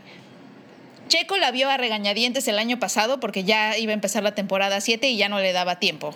Entonces, vengo al rescate de Game of Thrones eh, desde Westeros, mis vacaciones en Westeros, para hablar del episodio pasado. Eh, y aquí van mis puntos. Uno, ¿soy yo o los creadores Dan Wise y David Benioff están como que haciendo un poco de tiempo para llegar a la batalla final? Eh, ¿No les parece? Tuvimos ya un vuelo romántico con dragones en el episodio, en el primer episodio de la octava temporada, en donde seguramente se les fue todo el presupuesto, pero como que los personajes están haciendo cosas que creo que no harían con la urgencia de la guerra máxima por la humanidad encima. Eh, son cosas muy extrañas como, como si los creadores estuvieran haciendo un checklist de lo que les falta explicar o lo que a los personajes les falta decir antes de morir y están tratando de cumplirlo en, en tiempo récord o antes de que lleguen los White Walkers. Todo esto lo estoy diciendo con amor porque como saben yo soy fan, siempre le estaría agradecida a Game of Thrones por muchas experiencias, pero sabemos que desde que los libros dejaron de servir de sustento para las, eh, para las temporadas, porque George R. R. Martin no ha terminado todos los libros, no ha concluido la saga literaria. Un poco como que la serie se ha tornado en un fanfiction de sí mismo. Desde la temporada pasada lo vimos, eh, los personajes dejaron de hablar como ellos eh, ya el foco de la serie dejó de ser el desarrollo de personajes, el buen, el buen desarrollo de la intriga, eh, lo que se llama character driven. Eh, y, empezó a ser eh, un poco más como de espectáculo. Y tiene, y, tiene un par de momentos cursis que esta temporada tiene millones. Pero bueno, me da la impresión de que ha pasado esto a partir de que no tienen el sustento de los libros y que quizá Dan Weiss y David Benioff, a, pesar de que tienen como un esquema o un cascarón de lo que va a ser el argumento, porque George R. R. Martin ya les, les reveló desde la, de hecho se los reveló desde la temporada 2 cómo, cómo iba a terminar la serie. Incluso ellos tenían como mucho miedo porque eh, desde que acabó la temporada 2, ellos eh, George les reveló cómo terminarían los libros y ellos dijeron no hay forma de que nosotros podamos hacer esto para televisión. empezaron a estar muy asustados porque le habían mentido a HBO y les, le habían dicho que era una serie contenida, eh, que, se que se basaba más bien como en sus personajes, en lo que decían y que realmente no, no era tan épica y, era mm, eh, accesible en términos de presupuesto para llevarla a la televisión, porque sabemos que los presupuestos televisivos no son muy grandes, pero para fortuna de ellos, lo que pasó después fue que Game of Thrones se convirtió en este fenómeno cultural y al final HBO soltó bastantes millones para esta última temporada para que pudieran hacer su batalla épica.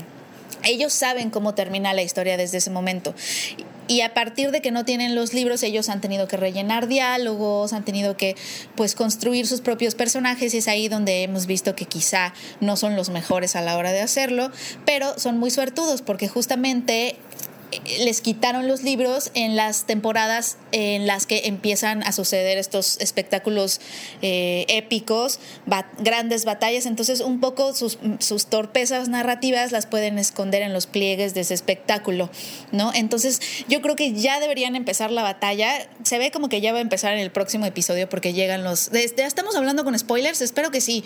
Pero bueno, llegan los caminantes blancos al final. Y eso es lo bueno, que ya, ya va a empezar la batalla, entonces ya, ya no va a ser tan obvio que carecen un poco de eh, grandes habilidades a la hora de escribir los diálogos, porque tenemos unos diálogos que dan un poco de risa involuntaria, como ese que le dice en el primer episodio de esta temporada número 8, el de, el de Daenerys, el momento romántico de Daenerys y Jon Snow en la cascada después de volar. Eh, en los dragones. O sea, no importa que el norte esté consumiéndose haciendo armas, esté realmente siendo explotado para la guerra, ellos tienen tiempo de irse a volar con los dragones. Em, y le dice a Jon Snow que mantenga a su reina caliente. Esos diálogos, pues no los veíamos antes, ¿no? Son como muy cursis, muy lugares comunes, etc. Pero bueno, ya va a empezar la batalla, gracias a Dios. Entonces han tenido suerte los creadores en ese sentido. Y un poco continuó, e-, esa tendencia continuó en este segundo episodio que fue, estuvo un poco desperdiciado, como que eh, los personajes de nuevo empezaron a hacer cosas que no sé si, si, un, si ellos mismos como, como los conocemos o la forma en que se han construido y las reglas que les han puesto a los mismos personajes, eh, la escritura, eh, harían. Em, siento que está un poco fuera de lugar o fuera de su personaje ciertas cosas, como el, mismo hecho que Jon Snow le revelara, así tres horas antes de que, de que se vayan a la guerra, revele una verdad a Daenerys que, que lo único que va a hacer es, es inestabilizar su relación tres horas antes de una guerra en donde él necesita de su alianza, en donde necesita que todo el mundo esté tranquilo y enfocado y no distraído. Eh, va y le dice eso a, Daenerys, no sé, o sea, Jon Snow como que se me hace un hombre que es muy experimentado en la guerra, también es un poco estratega. Es un hombre muy práctico, sobre todo. No sé si Jon Snow en realidad sería ese que le soltaría la verdad así. Ay, ahora que lo preguntas, Lyanna Stark este, por cierto, dos horas antes de que vengan los White Walkers te voy a contar que Liana, soy el hijo de Lyanna Stark. No sé si eso es lo que hubiera hecho Jon Snow o no sé si eso es lo que un hombre práctico haría. Te esperas a que pase la guerra. ¿Qué tal que ni sobreviven? No sé, siento que eso más bien es como arbitrariedad de los creadores en este como afán como de hacer la tarea, toda la tarea antes de que empiece la batalla. Y eso está muy extraño. o no sé qué piensen ustedes, pero eso me pareció un poco raro. Eh, ¿Alguien más también notó que la canción que canta Podrick, bueno, esa secuencia en donde Podrick está cantando porque están frente al fuego y le piden una canción, es que esos momentos antes no había en Game of Thrones, pero bueno, en donde no está pasando nada. Eh, se parece mucho a una secuencia de El Señor de los Anillos que me parece es en El Retorno del Rey. Eh, uno de los hobbits está cantando mientras se están preparando también para la batalla y, justamente también pasan escenas de los caballos y de la gente corriendo, etcétera, todo el mundo como eh, ante, ante una batalla inminente. Fue como muy, muy obvio ese guiño. Eh, y de hecho creo que Checo, no estás aquí Checo porque porque yo estoy en otro lado, pero me hubiera gustado comentarlo contigo. Creo que Checo lo puso en un tweet, de hecho, si ven su timeline. Este, yo también lo pensé a la hora que lo vi. Eh, pero sí, este episodio estuvo como lleno de estos momentos raros. Y por favor, hablemos de esa escena de sexo de Arya Stark, a quienes a todos seguramente nos, todos nos sentimos como, como, no sé, como atravesados, ¿no? Porque la vimos, la vimos desde que era chiquita y fue como ver como a tu hermanita. Estuvo muy extraña. También es otra de las cosas que no sé si Aria, una guerrera consumada, haría tres horas antes de la guerra.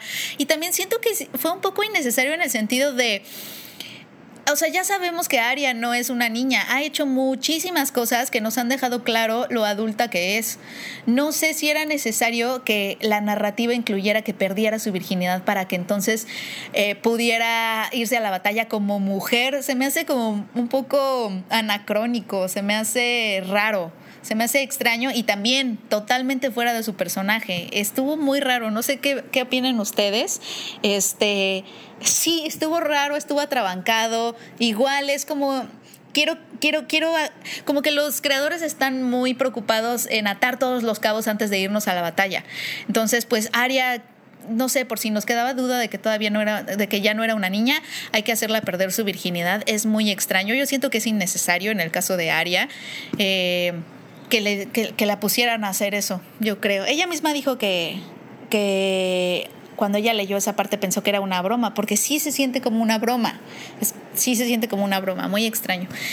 Pero bueno, a ver, este, a ver en qué acaba Game of Thrones. Que bueno, como fan agradezco que ya esté terminando, que esa es otra cosa que, que los creadores Dan Weiss y David Benioff también consiguieron. Eh, eh, ellos estaban seguros que ya que querían terminar Game of Thrones en su punto más alto porque no querían que se convirtiera, se alargara y se convirtiera en este chicle sin sabor. Eh, y HBO también les cumplió eso. Eso es algo que no todos los creadores, sobre todo de un show que está siendo exitoso y que le está dando tanta audiencia a un canal, logran, ¿no? Que el canal esté de acuerdo en terminar la serie. Eso es también una petición que lograron Dan Weiss y David Benioff. Y la razón por la que lo, lo lograron irónicamente fue porque la serie es tan exitosa que prácticamente les, o sea, les cumplieron todo lo que querían, les dieron los millones para hacer los episodios, uno de esos episodios que no, no va a ser el siguiente, aunque el siguiente ya va, según yo, ya empieza la batalla, pero uno de los episodios parece ser que es el 5, es pura acción, va a ser puras secuencias de guerra. Eh, y bueno, todos los datos que se saben ya de que la batalla se filmó en 155 noches y todo, todo cuando salió ese dato, todos los medios empezaron a decir, no manchen, se filmó en el doble, eh, eh, duró, la filmación de esa secuencia duró el doble de la batalla de los bastardos, pero en realidad esas 55 noches que se filmaron, tan solo se filmaron los exteriores de la batalla. O sea, eso no fue toda la batalla lo que se filmó. Después de eso se fueron a los estudios y filmaron los interiores de la batalla. Entonces fueron mucho más de 155 días. Entonces es, es demencial. Para un, es un. Sí, es un hito televisivo en este sentido. Nunca habíamos visto un fenómeno una producción tan grande en, televisión. Entonces, en ese sentido, sí es un hito lo, que están logrando y pues a ver, a ver qué tal. Pero sí, te- temo, temo por, por, los diálogos y por la escritura de, ese guion y por, sobre todo por el, desarrollo de, de los personajes. Pero bueno, veremos qué pasa. Y pues bueno, ese fue mi reporte. Me tardé muchísimo, perdónenme, pero siento que lo valía. Espero que sí, que piensan, que piensan lo mismo que yo. Eh, pues nada, eso es todo. Penny reportando desde Westeros. Eh, ya me voy, hace frío. Eh, pues muchas gracias por escucharme y por estar en, en este podcast. Eh, y si- sigamos viendo Game of Thrones juntos. Adiós. Amigos, otra vez yo, nada más para hacer una fe de ratas. Me parece que dije que la filmación de la batalla duró 155 días. No, no fueron 155 días, fueron 55 días, más los días en que rodaron los interiores en los estudios. Nada más para hacer ese disclaimer, eh, porque me falló la, la lengua. Pero bueno, ah, y también se me olvidó decir en el, en el bloque pasado que muy pronto eh, estaremos analizando la Cine Premier impresa eh, de mayo. No, no se lo vayan a perder. Me parece que será la próxima semana. Pero pues ya estaremos ahí. Están pendientes de la nueva revista. Adiós.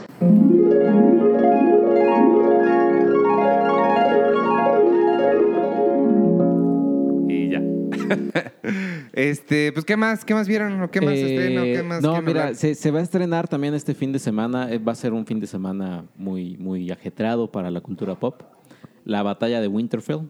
Ah, sí, bueno, este... No podemos hablar porque no lo hemos visto, así No, que pero- lo dejamos para el siguiente. Además de la cápsula de Penny, si sí la mandó o no, este, yo, yo también vi Game of Thrones. Ujú. Yo puedo comentar al respecto. Tú- no me, no me encantó este sí, episodio. también. No me gustó. no- no, siento que hablaron mucho. No te encantó. A mí, a mí no me estaba encantando. Dije, "Eh, no, no, no está pasando nada. Terminó y dije, no, no, o sea, sí, esto es lo que tenían que hacer. Sí, yo también. O sea, Es el era el episodio- necesario antes de la batalla. Es el episodio más Sí. corto, ¿no? De la última De la última temporada. temporada. Sí lo sentí, es que debo decir, sí lo sentí necesario porque entiendo que están haciendo poniendo fichas, despidiéndose, que como que sacar todos los trámites antes de podernos ya dedicar a esto. Pero sí lo sentí como cansadón. No, Aria, lo que, o sea, sí, no, no, no, necesitaba ver eso. ¿Tú? O sea, ¿te, te- te- te gustó esa parte o...? ¿Cuál, Eh, cuál fue pues- tu parte favorita? Mi parte favorita yo creo que sin duda es lo de Brienne of Tarth. Uh, Sí, esa o sea, es el mejor momento del capítulo. Pero en general todo el capítulo, o sea, toda esa reunioncita que tienen, a mí se me hace muy padre. O sea, creo que Game of Thrones, los, lo que más, lo más padre de Game of Thrones, o lo que a mí más me llama de Game of Thrones son justamente como todos esos momentos, más allá de las megabatallas que también están bien padres. eh, como los momentos entre los personajes y de que sabes la historia de cada uno y sabes lo que han vivido y cómo interactúan. O sea, es un poquito como el, como el universo de Marvel, ¿no? Que Sí. también es muy padre eso, cómo interactúan los personajes. Y pues este capítulo fue puro de eso. Y entonces a mí, yo, a mí me gustó mucho y de nuevo sentí que era muy necesario este como momento de paz antes de que ya el siguiente capítulo sea hora y media de espadazos y fuego y todo. Ujú. Sí, a mí me gustó, creo que sí, lo de Brian me gustó mucho. Eh, lo de Aria, probablemente sí dices, ok, Sí, está, sí, es está- está raro, raro, está.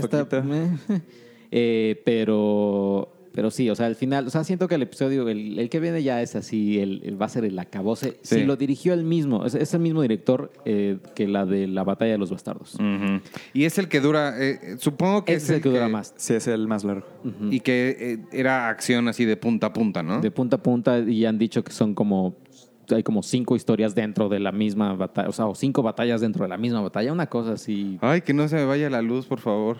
Ya sé, no, hasta, hasta eso la señal de HBO ha estado, bueno, porque yo lo veo en, la- en la app. Eh, para quienes que para quienes sepan, igual o el truco, igual ya lo saben, yo no lo veo como en vivo en la app, sino dejo que pasen 10 minutos y ya, o sea, solito ya me ya empieza Ah, el pues episodio. yo hice eso sin querer porque lo vi en Valle con mis papás y sí fue eso. O sea, lo puse y este... Ah, no, ¿por qué lo vi? en- Ya estaba aquí. Bueno, lo vi en la computadora. Ah, porque ah, no, no tengo internet. No sé por qué. No tengo... Bueno, esto no les importa, ¿verdad? Pero y sí se cortó, no sé por qué. Y este, lo vi streaming con mis datos. Usé mis datos. Uf.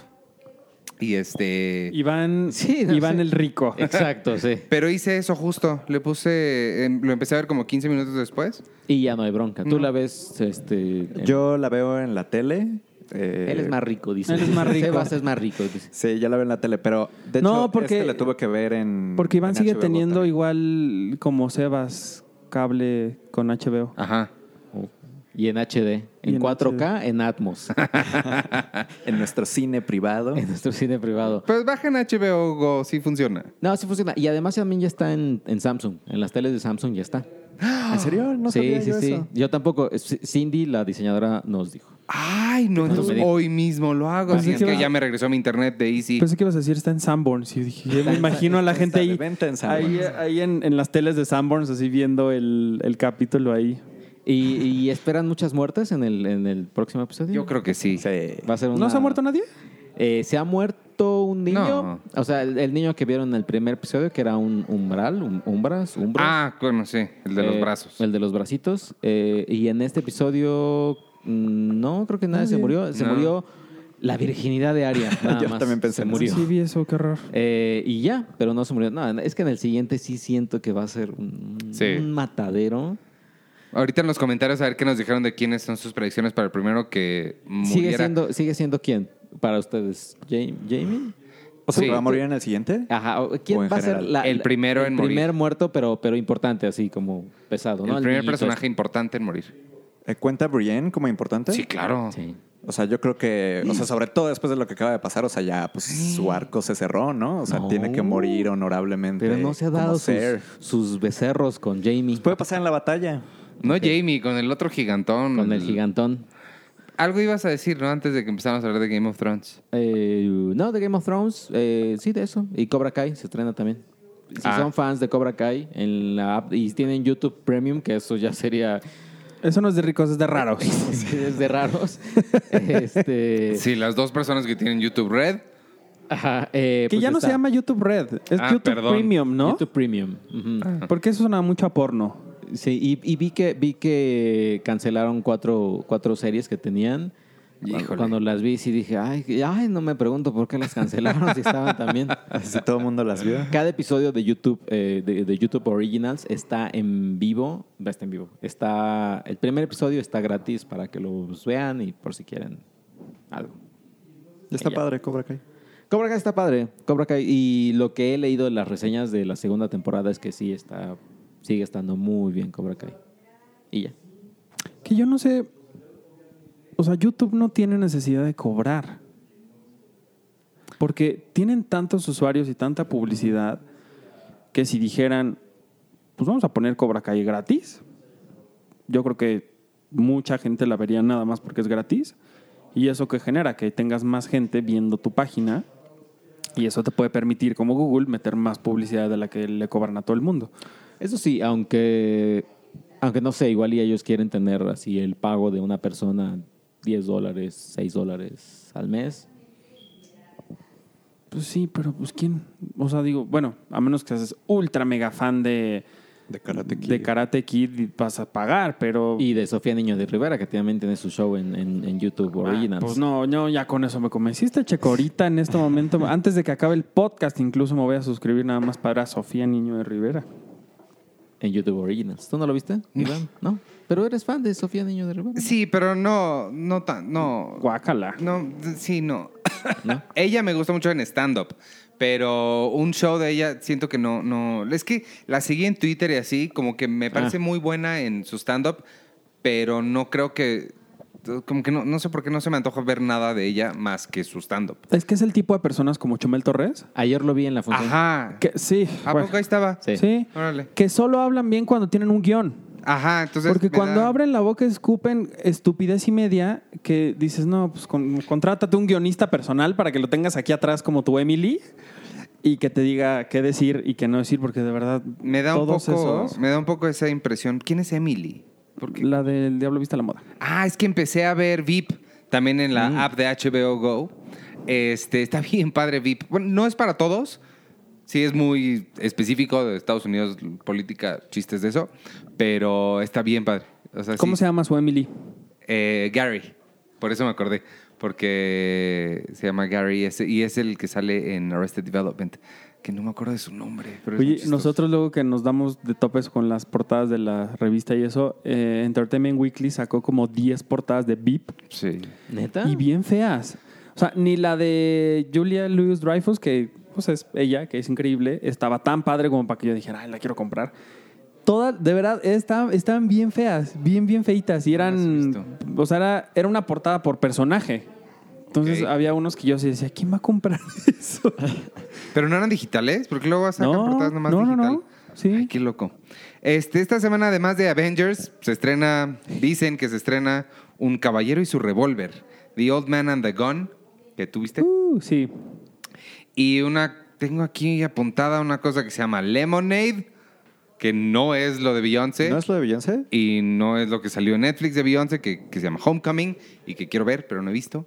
Este, pero pues Lemonade en el cine, no, no sé qué es, pero pues Sí, no. pueden ir a verla. Oye, por cierto, rápidamente de Avengers, no se queden, ah, no hay créditos finales. O sea, vaya, no hay escena post créditos. No hay escena post créditos, porque ustedes tres se quedaron, yo me fui. Ah, es que yo dije, o sea, yo no voy a venir a ver la- esta película otra vez. No, no me voy a perder la escena porque me va a dar mucho coraje. Entonces Sebas y yo nos quedamos y pues no, no hubo nada. Yo sí la vería otra vez, ¿eh? Sí, sí me quedaron ganas de... Sí, yo porque también. la primera vez es como el trancazo, entonces no, no, estás como muy Es, es demasiado. deslumbrado. Y la segunda ya lo puedes ver con más calma y... Sí, me gustaría verla así con, con, con fans, pero de lejitos, así como de, De en- cámara de Gesell. Y ya. Este, bueno, pues la semana pasada, bueno, la semana antepasada, porque la pasada no Ah, Espera, hicimos. ¿no se estrena una que se llama Hombres al Agua? Nada más tengo apuntadas esas dos. Sí, sí, nada más no la tengo apuntada y puede ser. Porque según yo sí, y es, es una película francesa, creo que estuvo en Cannes, que creo que es la comedia más exitosa en la historia de, de Francia. Que es, la- de- es una película sobre unos hombres que se van al agua. Y ya, es todo lo que... No. Este, no, es una película sobre unos, un grupo de hombres ya como cuarentones que en su crisis de identidad, en vez de decidirse comprar un, un coche viejo o, o estas cosas raras que luego hacen los hombres a cierta edad, lo que deciden es, o por azares del destino, no lo sé bien, arman un grupo de nado sincronizado de hombres. Entonces, pues la película es un poco como ellos no nada más aprendiendo a hacer nado sincronizado, sino pues toda la gente que los critica, que se burlan y demás. Me parece que sí es lo que, le- lo que he leído es una, es una película muy, muy interesante, con un mensaje muy padre y que, y que sí esto que ha sido como de las comedias, si no es que la comedia francesa más exitosa por allá. Entonces, pues, digo, si ya una de dos, o no les gusta Avengers, o ya vieron cuatro veces Avengers y quieren ir al cine y no han visto, no hay otra cosa más que, pues esa puede ser O una sea, ya vieron cuatro veces Avengers y aún así todavía quieren seguir más tiempo en el cine, pues Sí, ver. que eso, es- eso se pasó en Infinity War. La gente decía, yo ya vi Infinity War tres veces, me encantó, pero ¿qué más hay? Ya no hay nada más. Entonces esa puede ser una opción. Hombres al agua no es esta semana, es la semana que entra, es el 3 de mayo y vamos a tener boletos para la premier. Ah, sí. Entonces pueden... Si alguien- Ahí revísenlo en, en el sitio, va a haber... Sí, si alguien quiere Ahí. que nos escriba. Y Oz también se estrena el 3 de mayo. Híjole, nosotros. Esta también hay que hacer de spoilers, pero hay que verla. Porque... Uy, sí, no. Ay, spoilers. no te he dicho a ti, chance voy a... Tampoco a ti. No sé si escuchaste que le dije a él hace rato. Pero no, No, sé si lo que no. decir. No, puedo decir que chance voy a Los Ángeles la semana que entra, pero no les voy a decir a qué, pero está bien padre. ¿A qué? Infinity, Ah, algo- Infinity War. El, el Junket de Infinity. War. Junket. Imagínate que sean un Junket así una película que casi salió hace 10 años. Titanic. No pudimos hacer entrevistas de Titanic, pero si quieren hablar No, con pero sí hicieron- Billy Zane. sí hicieron algo estúpido en, en Estados Unidos, que creo que lo tuiteó Slash Film, que así de, estoy firmando un embargo, así dijo, neta, estoy firmando un embargo de la lista de Schindler. Ah, sí. Así, no puedo creer que lo estoy haciendo. ¿Qué, qué va a decir? O sea, ¿qué? Una reedición de 25 aniversario. Este, la semana pasada preguntamos que quién creían que iba a ser el primer personaje importante en morirse en Game of Thrones. Nosotros ya, ya- vayan pensando. Ah, no, la pregunta de la semana ya dijimos cuál va a ser, no la que dijiste ahorita, Arthur. Ah, que qué película dijiste. Ah, ¿Qué película te que- hizo...? Ah, Sí. Hay una, hay una palabra para esa expresión. ¿Emoción? No, es una Emocionarte en palabra voz como alta. rara. Luego se las digo. A ver si me. Este, Manolo Lozano dice, me alegra mucho que Shazam tenga el sello de aprobación de Arturo para películas de superhéroes. Yo también la disfruté mucho. Mi único problema fue la escena cuando detiene el autobús y lo atrapa sosteniendo por los parabrisas y estos no se rompen. ¿Quién será el primer personaje importante en Game of Thrones? Siento que puede ser Tormund, el pelirrojo salvaje, o Podrick. Eh, Gabriela dice, sé que sería muy fan pleaser de su parte, pero yo sí quiero que Jamie mate a Cersei. Así que creo que, él, creo que, es- que el primer importante en morir será Davos Seaworth. Ah, él- ella quiere que Jamie mate a Cersei, pero cree que el primero en morirse va a ser Davos. Eh, Iván, intenté escuchar Film Junk y los señores me parecieron súper aburridos. Se nota que tienen muchos años en eso y se sienten cansados. Si me equivoqué de podcast, corrigen por favor. No, te, no te equivocaste de ningún podcast. Eh, lo que pasa con Film Junk es que llevan muchos años haciéndolo. Y sí es como, es, ¿sabes qué? Es como un gran chiste interno, un chiste local. Que si no entraste a Film Junk, eso debía haberlo dicho. En 2002. Ajá, no, o sea, no realmente se los estaba recomendando para que lo escucharan, porque sí tiene que, o sea, sí estoy muy consciente, y ellos están muy conscientes de que si no empezaste a escucharlo desde hace 10 años, ya, ya olvida, olvídalo.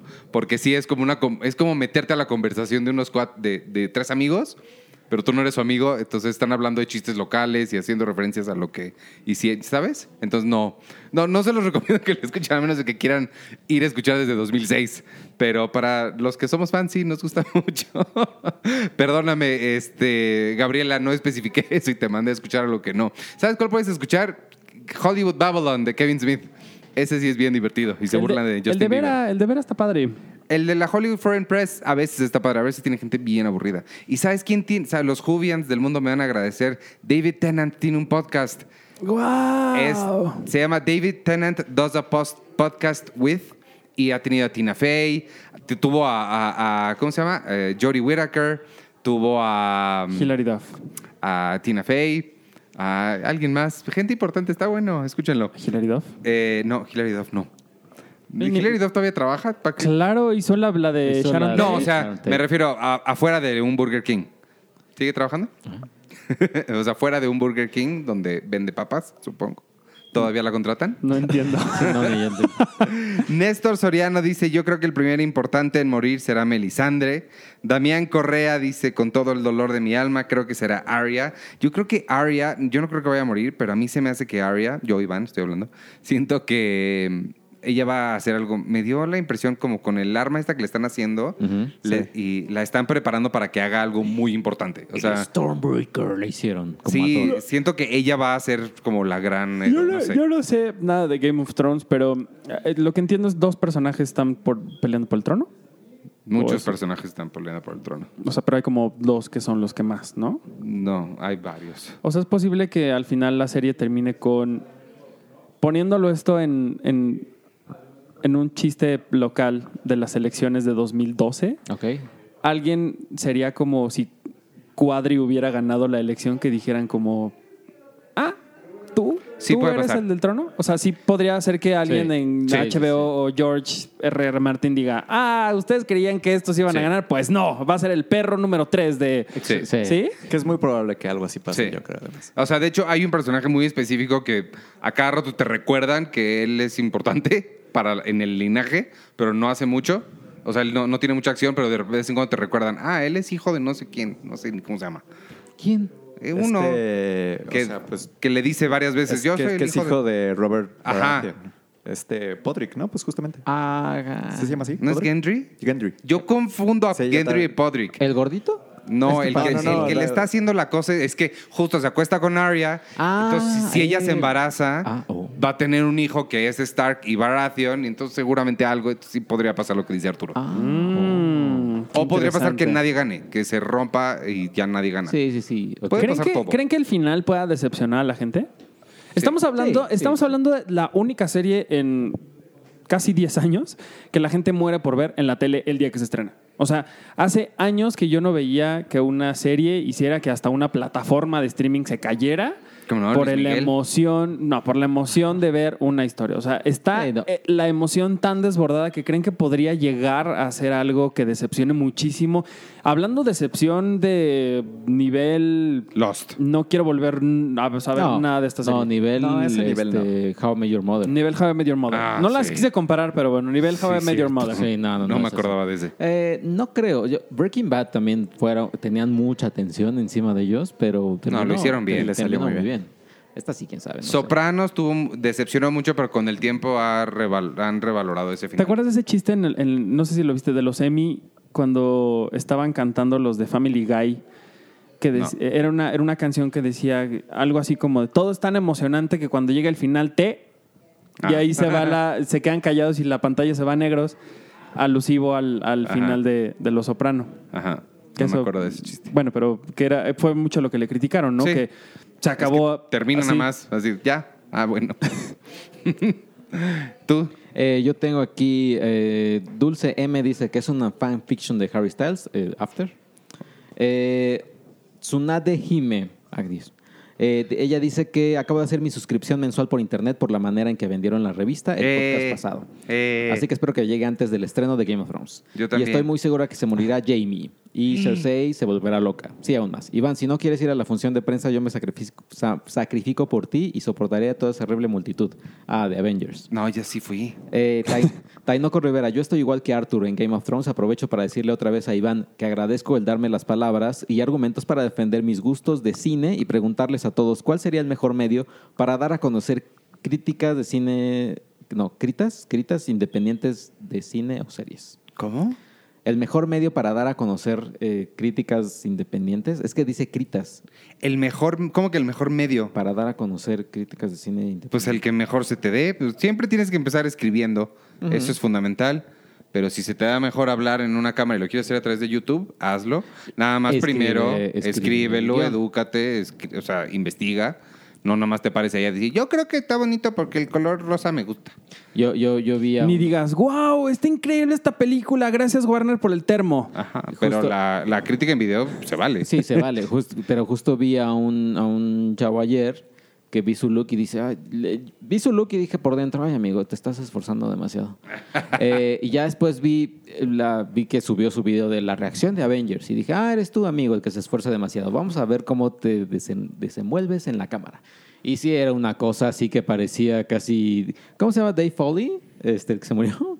Dave Foley. No, este, Chris Farley. Chris Farley. Chris Farley se murió que parece que estaba siempre en coca. Hola, amigo. Uy, me encantó Sí, estaba Avengers. siempre en Y coca. yo así órale, amigo. No sé qué. Era, es como un Juan Pazurita, pero en video. Ay, Pero no era Juan Pazurita. Eh, bueno, eh, entonces... Ah, bueno, ya está ahí la, la recomendación de Iván. Eh, el primero importante a morir será Davos O'Brien, dice Tsunade Jiménez. Sí, Brian. Daniel Sensei dice, excelente comentario de Arturo sobre Game of Thrones respecto a los que quieren destacar con comentarios de ese tipo. Yo pienso que el primer personaje será Brienne the Third, salvando a Jamie Lannister. Puede ser. puede ser. Yo compré la revista y el especial del MCU y coloqué los pósters en mi cuarto. Hasta tuve que comprar dos para poder poner uno y uno. Eso. Eh, compra más, si quieres compra más, ¿eh? No, para que lo guardes ahí. Y sabes lo que tengas. también creo que ten- tenemos que recordarlo y también en redes y demás, que sí compren el especial Sí. porque con los 30 mejores momentos de Marvel, porque sí va a hacer que, que les refresca un poquito la memoria. Sí, sí ayuda mucho. Sobre todo, sobre todo Sí. una de mis escenas favoritas de- del, del Marvel Cinematic Universe, la escena del elevador de Capitán Ah, América sí. Winter Soldier. Sí, Sí. es muy importante. Eh, DeLoreans, cuatro DeLoreans. Ah, ese que, tiene el podcast. Hola, soy el señor Bolainas. Gracias por recomendar mi podcast hace un par de semanas. Ustedes me inspiraron a iniciar este proyecto después de escucharlos desde hace unos tres años. Llevo seis episodios y ¿Tres como me- años? me voy de viaje, tuve que dejar grabados cuatro más. Ahora entiendo lo difícil que es darse el tiempo para grabar una hora de contenido para entregar cada semana. ¿Ya ven? Espero algún día pueda tener el honor de grabar un episodio con ustedes. Pienso que el primer muerto de Game of Thrones será Beric Dondari- Dondarrion. Apuesto que Jon quedará como rey de Westeros. Eh, Alejandra Ortega. Hola, amiguitos. Yo creo que el primer personaje será Gusano Negro. ¿Sigue vivo Gusano Negro? Sí, claro. Ah. Se acaba de besuquear con. ¿Cómo se llama? Missandei. Misande. Ah, eh, el doctor Huay. Esta semana en Westeros me parece una fantástica idea. Yo creo que el primero en morir será Sam. Saludos. Postdata. Penny ya necesita su propio podcast acompañada de puras mujeres hablando del papel de la mujer en el cine. Es buena idea. Eh, María Angélica Corea Galindo. Hola chicos, acabo de hacer mi suscripción mensual por internet por la manera en que vendieron. Ay, pues ya lo había leído. Y estoy muy segura que se morirá Jamie. Eh, sí, oye, pero ¿por qué está dos veces? Pero A lo mejor le gustó mucho poner su comentario y lo puso dos veces. Por Eh, dos. eh, Memcan, ¿por qué, ¿por qué su crítica tanto, por qué se critica tanto Dumbo y se alaba tanto Shazam? Son igual de medianitas. Siento que la gente es muy condescendiente con las películas de superhéroes y demasiado exigente con los live action. Arturo, ¿algo que decir? Tú que viste las dos. Pues mira, cada quien tiene su opinión. Sí, no, pues en general pues, son opiniones diferentes. O sea, también la de él, pues a él le parecieron las dos igual de X. A pues, mí me gustó mucho. Dumbo, me gustó mucho Shazam, entonces pues Juanjo. cada quien es libre de, de expresar lo que quiera y de tener su opinión. Juanjo dice, voy en el minuto 30 y la reseña de Checo sobre After merece un premio, el que sea, pero denle uno. After. After. El que sea. Eh, con- eh, nuestro amigo Ten, Checo, aquí está, te doy, te otorgo en este momento el termo de oro. vacío. No, tiene Bueno, ahí. Está, está medio, medio vacío. Felicidades. Ojalá que hubiera aplausos de nuestros acompañantes en la mesa, pero claramente a ninguno de los dos les interesa aplaudirte. Con, Consomé Costecho dice, yo no he visto Game of Thrones, pero es porque estoy esperando que estén todos los capítulos disponibles para empezarla. Eso es fuerte, ¿eh? Porque Híjole, los spoilers. chavo. Eh, Víctor Gutiérrez, ¿por qué ya no suben el podcast a Spotify? Ya no sé si pase. Lo estamos ahora. tratando de resolver. de- les prometo que lo estoy tratando de resolver. No saben con ya. Ahora sí ya me contestó la gente de Spotify. Estoy en contacto con ellos, entre ellos y la gente de programación de aquí, de la editorial. Ahí la llevamos, pero está más complicado de lo que parece. Sebastián Portillo dice, pongan el podcast en Castbox. Ok, no sé qué es eso, pero lo buscaré. El primero en morir será Jorah, sino The Hound. Eh, Patam, Patam, con M, Patam sin motivo. Me cuesta creer que varios de ustedes elijan que le pongan programación a poder ejercer la libertad de elegir el contenido a consumir. Yo estoy de acuerdo. Pero en realidad estás eligiendo porque Netflix te pone eso. Es- te está Sí, eso es lo mal. Fíjate que el otro día, justo hablando de Beyoncé, yo tengo muchas ganas de ver ese documental, pero sé que salió porque pues, es Beyoncé y todo lo que hace es noticia. Pero en mi Netflix no me lo recomendó, no, y me lo continúan no recomendando. O sea, lo tuve que ir a poner en mi lista de. O sea, le puse buscar, lo encontré y lo puse en mi lista, porque de otra forma nunca. Y ese es el problema, que es la máquina cree que me conoce, pero como nunca he visto ningún documental de música, supongo, no, sé- no sé cuáles son los parámetros, porque he visto el de Amy estuvo ahí, ¿no? O mujeres negras empoderadas. Sí, ¿no? no sé cuál es el parámetro, pero nunca me recomendó el documental de Homecoming y si lo quiero ver. Entonces me da coraje porque te quita cosas que... Anyway, pero así en, en spam, ¿cómo se llama? ¿En scan? ¿Cómo se, cómo se le dice? En... Ay, ¿cómo se llama esto? Este, en- ¿Spam? ¿Scan? Shuffle, ¿no? ¿Shuffle? No sé. Bueno, en cuando le vas cambiando la tele, así el otro día vi la que te gusta, que a Arturo le gusta, ¿cómo dice su nombre? Overboard. Overboard. Está chistosa, ya la había visto, pero está chistosa esta Ana Faris y Eugenio Derbez. Y que, y que él también amó Sing, que la fue a ver por la voz de Scarlett Johansson. Lamentablemente la tuve que ver doblada y su canción original fue la única canción doblada en toda la película. Eh, Ah, pues es que son las de Hash, ¿no? Son las de Hash. Ay, sí, los dejo. Oye, a mí me recomendó Netflix una serie que se llama No Good Nick con Melissa John Hart. Y ese- este Vi hombre, que, vi que tuiteaste sobre Sam, ¿cómo se llama? Este. Worthington. Rockwell. Sean Connery. No, el, de- el que hace a Sam en El Señor de los Anillos. Sam, ah, Sam- Sean- Sean- Sam, Sam, Sam Sean- Sean, Sean, Sean, Sean Austin. Austin. Sean Astin. Qué Astin. fea serie. ¿Sí? O sea, está bien rara. O sea, yo la vi porque eh, yo la amo a ella, porque pues, Sabrina y, Mel, y, este, y Clarisa. Pero, ay, no está bien rara. O sea, es es la historia de, de una niña que llega y, quiere engañar a una familia gringa diciéndoles, es que mis papás se murieron y tú eres primo segundo de la abuelita, de la tía, de no sé quién, entonces tú eres mi único familiar, entonces por favor ya no tengo dónde vivir más que contigo. Y entonces toda la serie es, en esencia, lo estúpidos que llegan a ser algunos estadounidenses que no se dan cuenta de que alguien está viviendo en su casa con engaños y que además esta niña está ahí para robarles dinero. Ay, Dios mío. Entonces yo decía, pero qué estupidez que no se den cuenta. Y hay un personaje que está como todo el tiempo diciendo, es que esto está muy raro, está muy raro, está muy raro, y nadie le hace caso. Pero es que es una mezcla muy de sitcom, muy gringa, Mm. que le quisieron meter mucho misterio y muchas cosas. Entonces tiende a ser demasiado inocente para las cosas oscuras que quiere tratar. Entonces yo la terminé de ver porque pues a lo mejor al final hay como algo así, ¿no? Un twist ahí. No. Yo vi una película argentina que habla más o menos de eso, eh, como del famoso pa- los paracaidistas, los que se quedan así a vivir. Y si era entre comedia y drama, pero si era más. Es que sí es horrible cuando. O sea, ve- ves, veías cómo se quedaban estas personas, así de como que se estaban quedando Y llegaba entonces el papá, y luego llegaba no sé qué, y luego ya pusieron un puesto de, de- donde hacían churros en la misma casa, y el Sí. güey de la casa así de, oye, pero los tuvo que correr. No, sí. No, muy rara, muy, muy rara. Y qué triste por, por ella, por Melissa John Hart, y por este güey que al final lo vi y dije, este hombre no actuó nada. O sea, era un güey ahí, un tonto que medio se reía de repente y decía algunas cosas. Y aparte ya está tan gordo el hombre y cachetón que casi no se le ven los ojos. Ah. Entonces, no Pues sé. come mucho pan de elfo. Pues yo creo que sí. Eh, Yael Melgoza dice, amo, amo las reseñas de Checo sobre las películas que, que no le gustan. Es demasiado amable con ellas, por mucho que sean basura. En fin, yo creo que el primero en morir será Kingslayer, comenzará la verdadera venganza de los Lannister.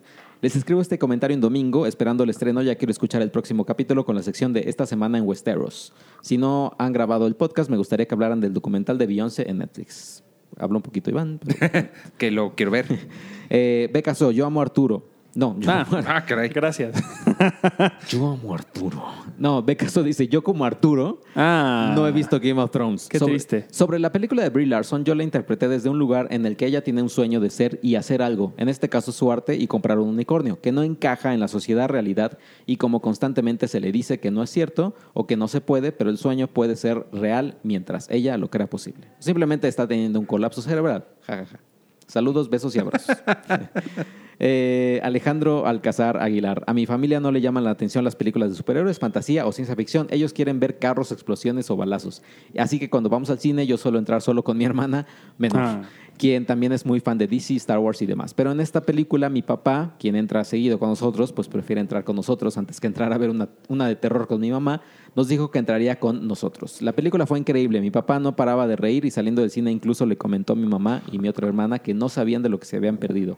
En verdad que eso fue muy valioso para mí, el hecho de que hasta mi papá la haya disfrutado tanta co- tanto como yo. ¿Pero cuál?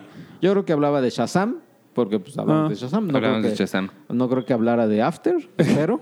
Oye, la que yo vi fue la, la, The Curse of La Llorona. La Llorona. ¡Qué estupidez! Sí, es muy tonta. O sea, es muy mala, pero al final lo único que me gustó es que reafirma que los niños son lo peor que le pudo haber pasado al cine de terror. O sea, esta película llega un momento, no sé si alguien ya lo vio de, de- de ustedes, Sí, yo ya. pero yo eh, ahí sí dije, ay, qué niña tan estúpida, Dios mío. Así lo dije porque, o sea, ya se resolvió. Eh, hizo como un, el personaje de... Del de- curandero. No, no, no, pero en, en- en- de los Guardianes de la Galaxia, este, ay, se me fue su nombre. Perdón, el, el mero mero. Star-Lord, Ajá, ¿cómo se llama el actor? Chris Pratt. Chris Pratt. Bueno, Ah, hizo un Chris Pratt en esta Infinity niña War. hizo un Star Lord en así de ya se había resuelto todo, ya, ya se Ah, acabó, sí. vámonos. Y tómala. Sí. Lo, y más, media hora más de película. y, ah. lo más estúpido de la película es que empieza en México así de eh, eh, una vez en 1700 y no sé cuántos. Ah, sí. Y, Y co- corte a en Los Ángeles, 1970. Entonces la, la Llorona cruzó la frontera. O sea, ¿cómo demonios Sí, terminó una la Llorona? en Los indocumentada. Ángeles? Pero aparte lo Esa que debe yo... ser una mejor historia de cómo Claro. cruzó la ¿Cómo cruzó la el, Llorona? el road trip de La Llorona de México a Los Ángeles debe estar increíble. Quería ser actriz. Y otra cosa, y otra cosa es, hemos tenido oportunidad de ir a Los Ángeles, eh, es- hemos estado ahí, escuchamos a la gente que vive en Los Ángeles. Yo no creo que no puedan encontrar a dos actores, a uno aunque sea, que cuando habla español no habla así como, oh, Ay, you, sí. Llorona, y, No. hey, por el padre, oh, padre Pérez. El que tú le entrevistaste, ¿cómo se llama el que entrevistaste? Es este tuco, se llama... El tuco de Breaking Bad. Este, que él es el curandero. Raymond Cruz. Raymond Cruz. Él empieza hablando muy bien en La Llorona. O sea, él como que se esfuerza hablando español y está bien. Ya le vale mierda hacia la mitad. Ah, esto, alto ahí, Llorona. Eh, Sí, o sea, de como- verdad, hay, yo creo que hay tanta gente en Estados Unidos y en Los Sí, Ángeles yo nunca he entendido particularmente. ¿Por qué no castean a gente que habla español bien? Son dos cosas que me molestan. Uno, eso. Y la segunda es cuando, que ya es un poquito más piqui, pero aún así, cuando dicen que son de Colombia o del Salvador y todos hablan, o sea, que no hablan con el acento de donde se supone que son. Esa es otra cosa que a mí me molesta mucho. Cuando ponen a Ricky Martin de colombiano y él no hace nada por cambiar su acento, sí es de... Que, Sí. que- que en, en Televisa sale el de uno de Club de Cuervos, el argentino, está haciendo una telenovela con Ana Serradilla, está hablando como mexicano. Ay, o sea, sí, a veces sí, sí se le escucha que, que- que se le está pasando mal. Pues creo que Ana Serradilla, o no sé quién. No, sí, Ana Se- Ana Serradilla hizo una colombiana. una colombiana. Yo la escuché y dije, órale, con No su acento no, lo suena, no suena nada mal, ¿eh? No. Pero bueno. Y ya por último tengo, hola a todos, Alejandro Durán Villafranco. Tiene como cinco meses que escucho el podcast y jamás había comentado nada. Solo quiero decirles que los escucho siempre y me hacen reír, recapacitar y seguir con mis sueños, ser escritor. Hace poco le envié un mensaje a Arturo por Instagram y el muy culero no me contestó. Cierto. y, y muy amablemente platicamos. Se me hace una persona genial. Bueno, Ay, gracias. ahí. Y siento que hacen un equipo excelente. Penny con su dulzura, Iván, Penny con su dulzura, Iván con su seriedad, Arturo y Sergio con su humor negro y ácido. Solo finalizo para decirles que gracias a el podcast, gracias al podcast me suscribí a la revista y ahora la tengo mensualmente. Mis felicitaciones y Eh, sigan así. suscríbanse más y les van a re- llegar regalos bien padrísimos. Y acuérdense de, de- o sea, del Game of Thrones, del, el especial que tenemos de Game of Thrones en la revista de Abril. Abril. de abril y del especial de Avengers que de los mejores momentos que nuevamente sí Y que ya necesitan. lo pueden comprar. Que la revista Abril tiene cuatro portadas distintas y si ustedes compran las cuatro, en cada una van a encontrar un secreto distinto de Game of Thrones. No es cierto, pero compren las cuatro porque están bien padres. Este, bueno, ya vámonos. Eh, nos despedimos y nos quedamos con Ernesto Contreras. Sí, Este, yo soy Iván Morales, gracias por escucharnos esta semana. Nos pueden seguir en- a mí en arroba Iván Morales y a Cine Premiere en todas las redes sociales, en Instagram, Facebook, Twitter, arroba Cine Premiere con la E al final. Y nos escuchamos la semana que entra y se despiden ellos. Tú al final, Artur, para que presentes a Ernesto. sí. Ah, sí, bueno, yo me despido. Eh, un saludo a todos. Ah, y al- un saludo en especial a todos los que van a, al cine a ver Avengers. Recuerden, eh, recojan su basurita. Eh, no les cuesta, no les cuesta nada No llevarse sean sus, puercos, no sean sus- repugnantes. sus palomitas y su, y su refresquito. eh, llévenselo ahí a la- al bote de la basura. Y si quieren llorar, lloren, pero no, Lloren. no griten, voy a llorar. Nada más llora y ya. No digan lo que van a hacer. ¿no? voy a reír muchísimo. ¡Voy a tomar refresco!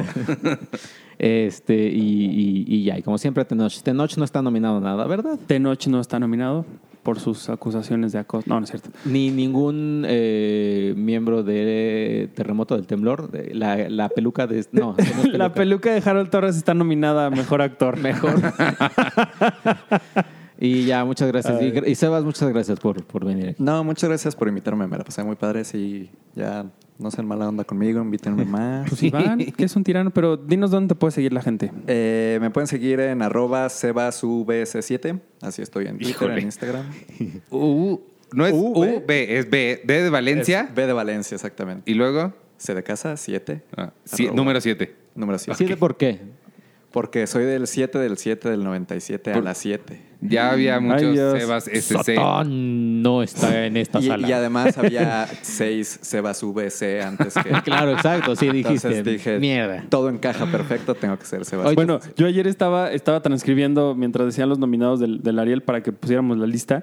Y hay un corto eh, nominado a mejor corto de ficción que es, ahí les va, B-167-980-098. Entonces yo dije, Ay, ay, no. cabrón, ¿qué? A ver no. otra vez y más Y- despacio, por favor. Y que, y que no trate de nada, sí sería una. Oye, ¿tu, ¿tu favorito para la NBA? ¿Quién? Eh, pues, o sea, mi favorito de que yo quiero que gane Ajá. o de quién ¿Qué quieres que que ahorita estén así?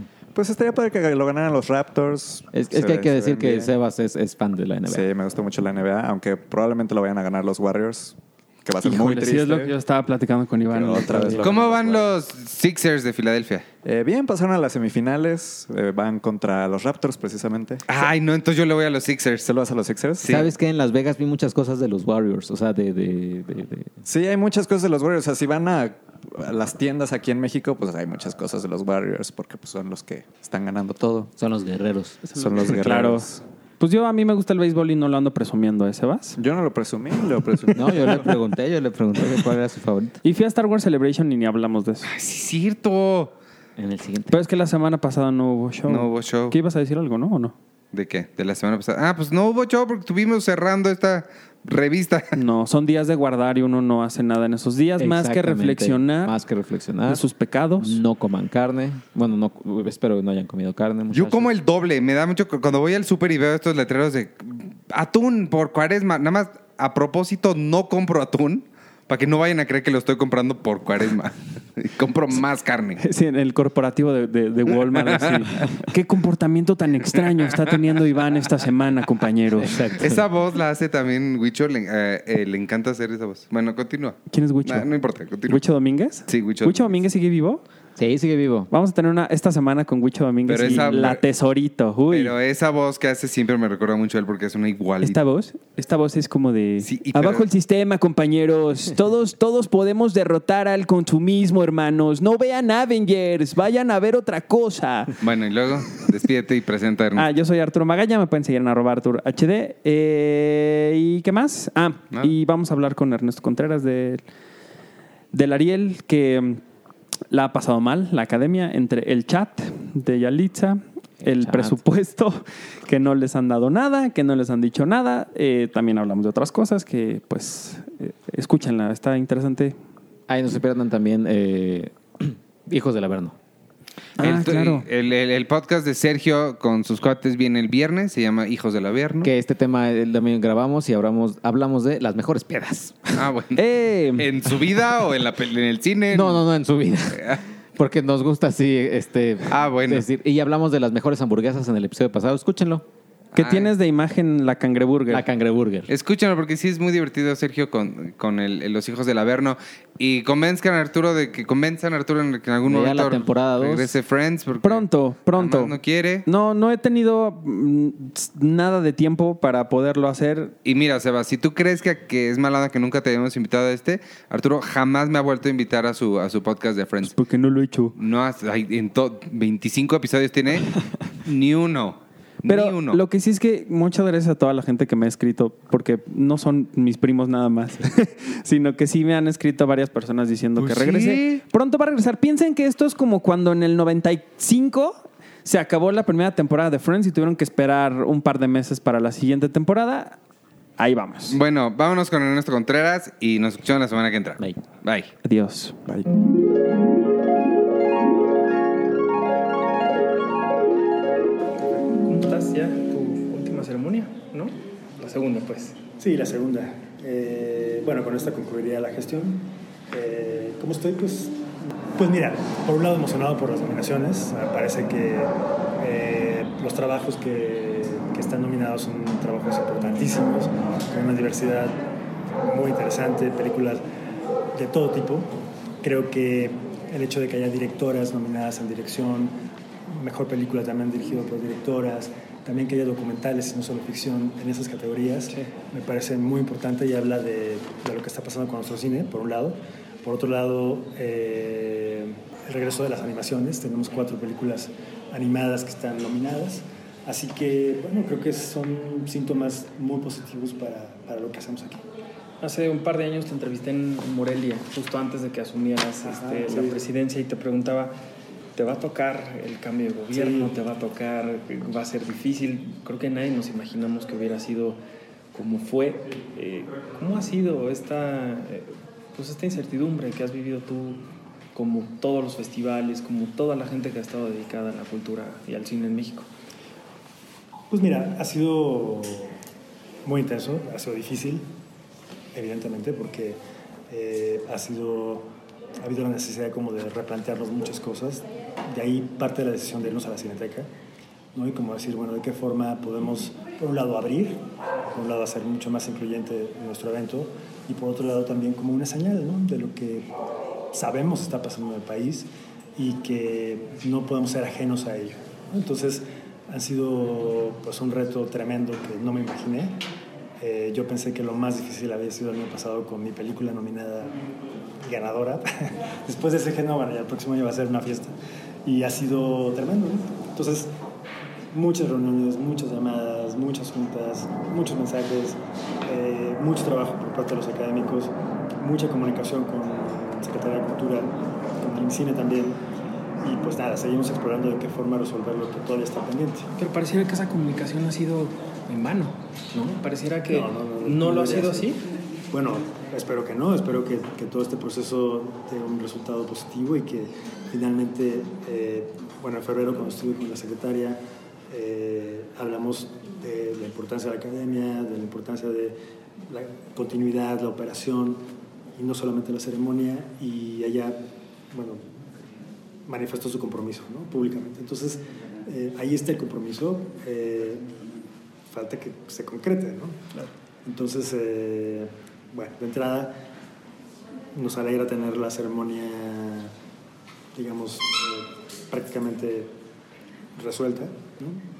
con el apoyo del Secretario de Cultura a través del cine de la Cineteca Nacional y por supuesto eh, con la conciencia de que tiene que ser algo sí diferente, sí atractivo, pero también congruente con, con- con los tiempos que estamos viviendo. Claro, O sea, digamos que no es un mal síntoma que ustedes se vayan a la cineteca. No, no, no. O sea, la Cineteca es una propuesta nuestra, es una idea nuestra. eh, es una inquietud que surgió cada año.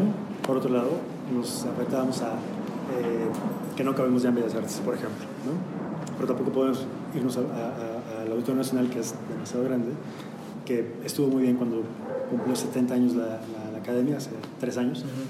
Eh, pero ahora nos pareció que la Cineteca era como el espacio natural para celebrar el cine mexicano, es el lugar donde más cine mexicano se exhibe, donde mejor le va y lo tratan. Así que Alejandro Pelayo, el director, que es parte de esta academia, en alguna asamblea ofreció generosísimamente el, el espacio y después ya lo platicamos con Cultura y demás.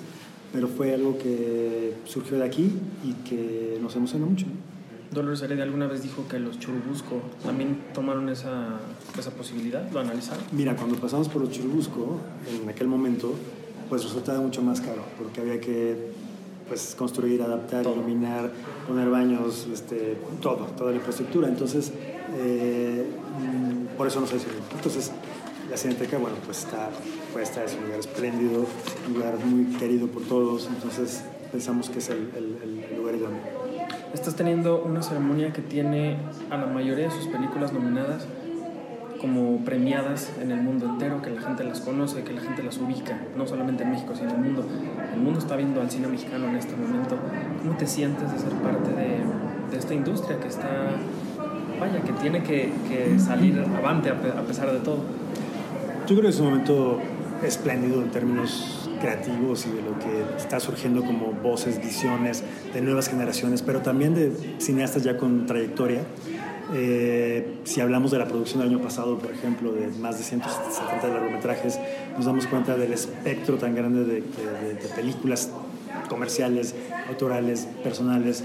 Eh, y creo que las nominaciones son un reflejo de eso, justamente. ¿no? Me parece que, que hay películas muy grandes, hay películas muy personales, muy pequeñas, por llamar de una forma, no de manera peyorativa, por supuesto. Claro. Eh, ¿Cómo me siento? Bueno, pues me siento afortunado y privilegiado de formar parte de esto que está pasando. Yo hablo de una revolución audiovisual finalmente, porque está el cine, pero están las series, pero están las plataformas, pero hay muchas cosas que están pasando. Y de ahí mi intención de, hablo a título personal, pues de trabajar y de estar generando pues, más proyectos. ¿no? Un tema que también ha sido polémico últimamente, que ha sido estas eh, declaraciones, no acusaciones, sino que se ha hablado con respecto al tema del acoso, que se han, han salido muchos nombres. Uno de ellos es Carlos Reigadas, que ha estado muy, muy nombrado en este tema, ahora está nominado. La academia tomó en consideración estas acusaciones, cómo quiso abordarlas, Eh, no interfirió eso en el tema de las nominaciones. Bueno, digamos que eh, este proceso comenzó en octubre, cuando las películas se inscribieron y posteriormente se revisaron por estos casi 400 miembros. Para nosotros lo más importante es como respetar el voto, ¿no? el voto que arrojó la, la elección tal cual. Estamos, por supuesto, muy atentos a lo que ha pasado. Eh, y reprobamos y condenamos cualquier tipo de acoso, cualquier tipo de comportamiento inapropiado esperamos instamos a las autoridades a que, en caso de ser denunciados, como considero deberían ser algunos casos, eh, pues se les dé seguimiento y, que todo esto funcione, todo esto sirva para que pues haya un cambio también en- hablando de cine y hablando de lo audiovisual, de, pues, de lo que ya no debemos permitir eh, misoginia, violencia de género, eh, clasismo, racismo, ¿no? Y la academia, por supuesto, está muy atenta a eso y, y- y trabajando para que también haya ese cambio. Si hubiera alguna consecuencia legal, ¿ustedes tomarían alguna decisión o Pues yo creo que en su momento lo analizaríamos, ¿no? Pero hasta, hasta ahora, en realidad, de todo lo que se ha mencionado, pues no, no ha procedido absolutamente nada. ya tienen planchado lo que va a pasar en la cineteca? ¿Van a estar? No, sé? estamos, ¿no? Todavía no. No, estamos este, en el diseño. Eh, digo, hay como ya todo el trabajo, ideas y propuestas y demás, pero tiene que ver evidentemente con costos, tiene que ver con eh, pues lo que se vote aquí también, ¿no? pero estamos a muy buen tiempo. Faltan dos meses. ¿Qué te dice el Consejo? ¿Está contento? ¿Está, está tranquilo con esta decisión de la Cineteca? Sí, estamos todos de acuerdo en que es la mejor opción. Eh, se votó, por supuesto, se habló largamente, se discutió muchísimo. Eh, porque no quiere decir que no valoremos o ya no nos gusta Bellas Artes, nos encanta, es el eh, impresionante, importantísimo de, de este país, pero creo que es también un buen momento para, para, como te decía al principio, replantear y decir, ok, ¿qué pasa si probamos algo distinto? Y abrimos. abrimos. Muchísimas gracias, Ernesto. Gracias.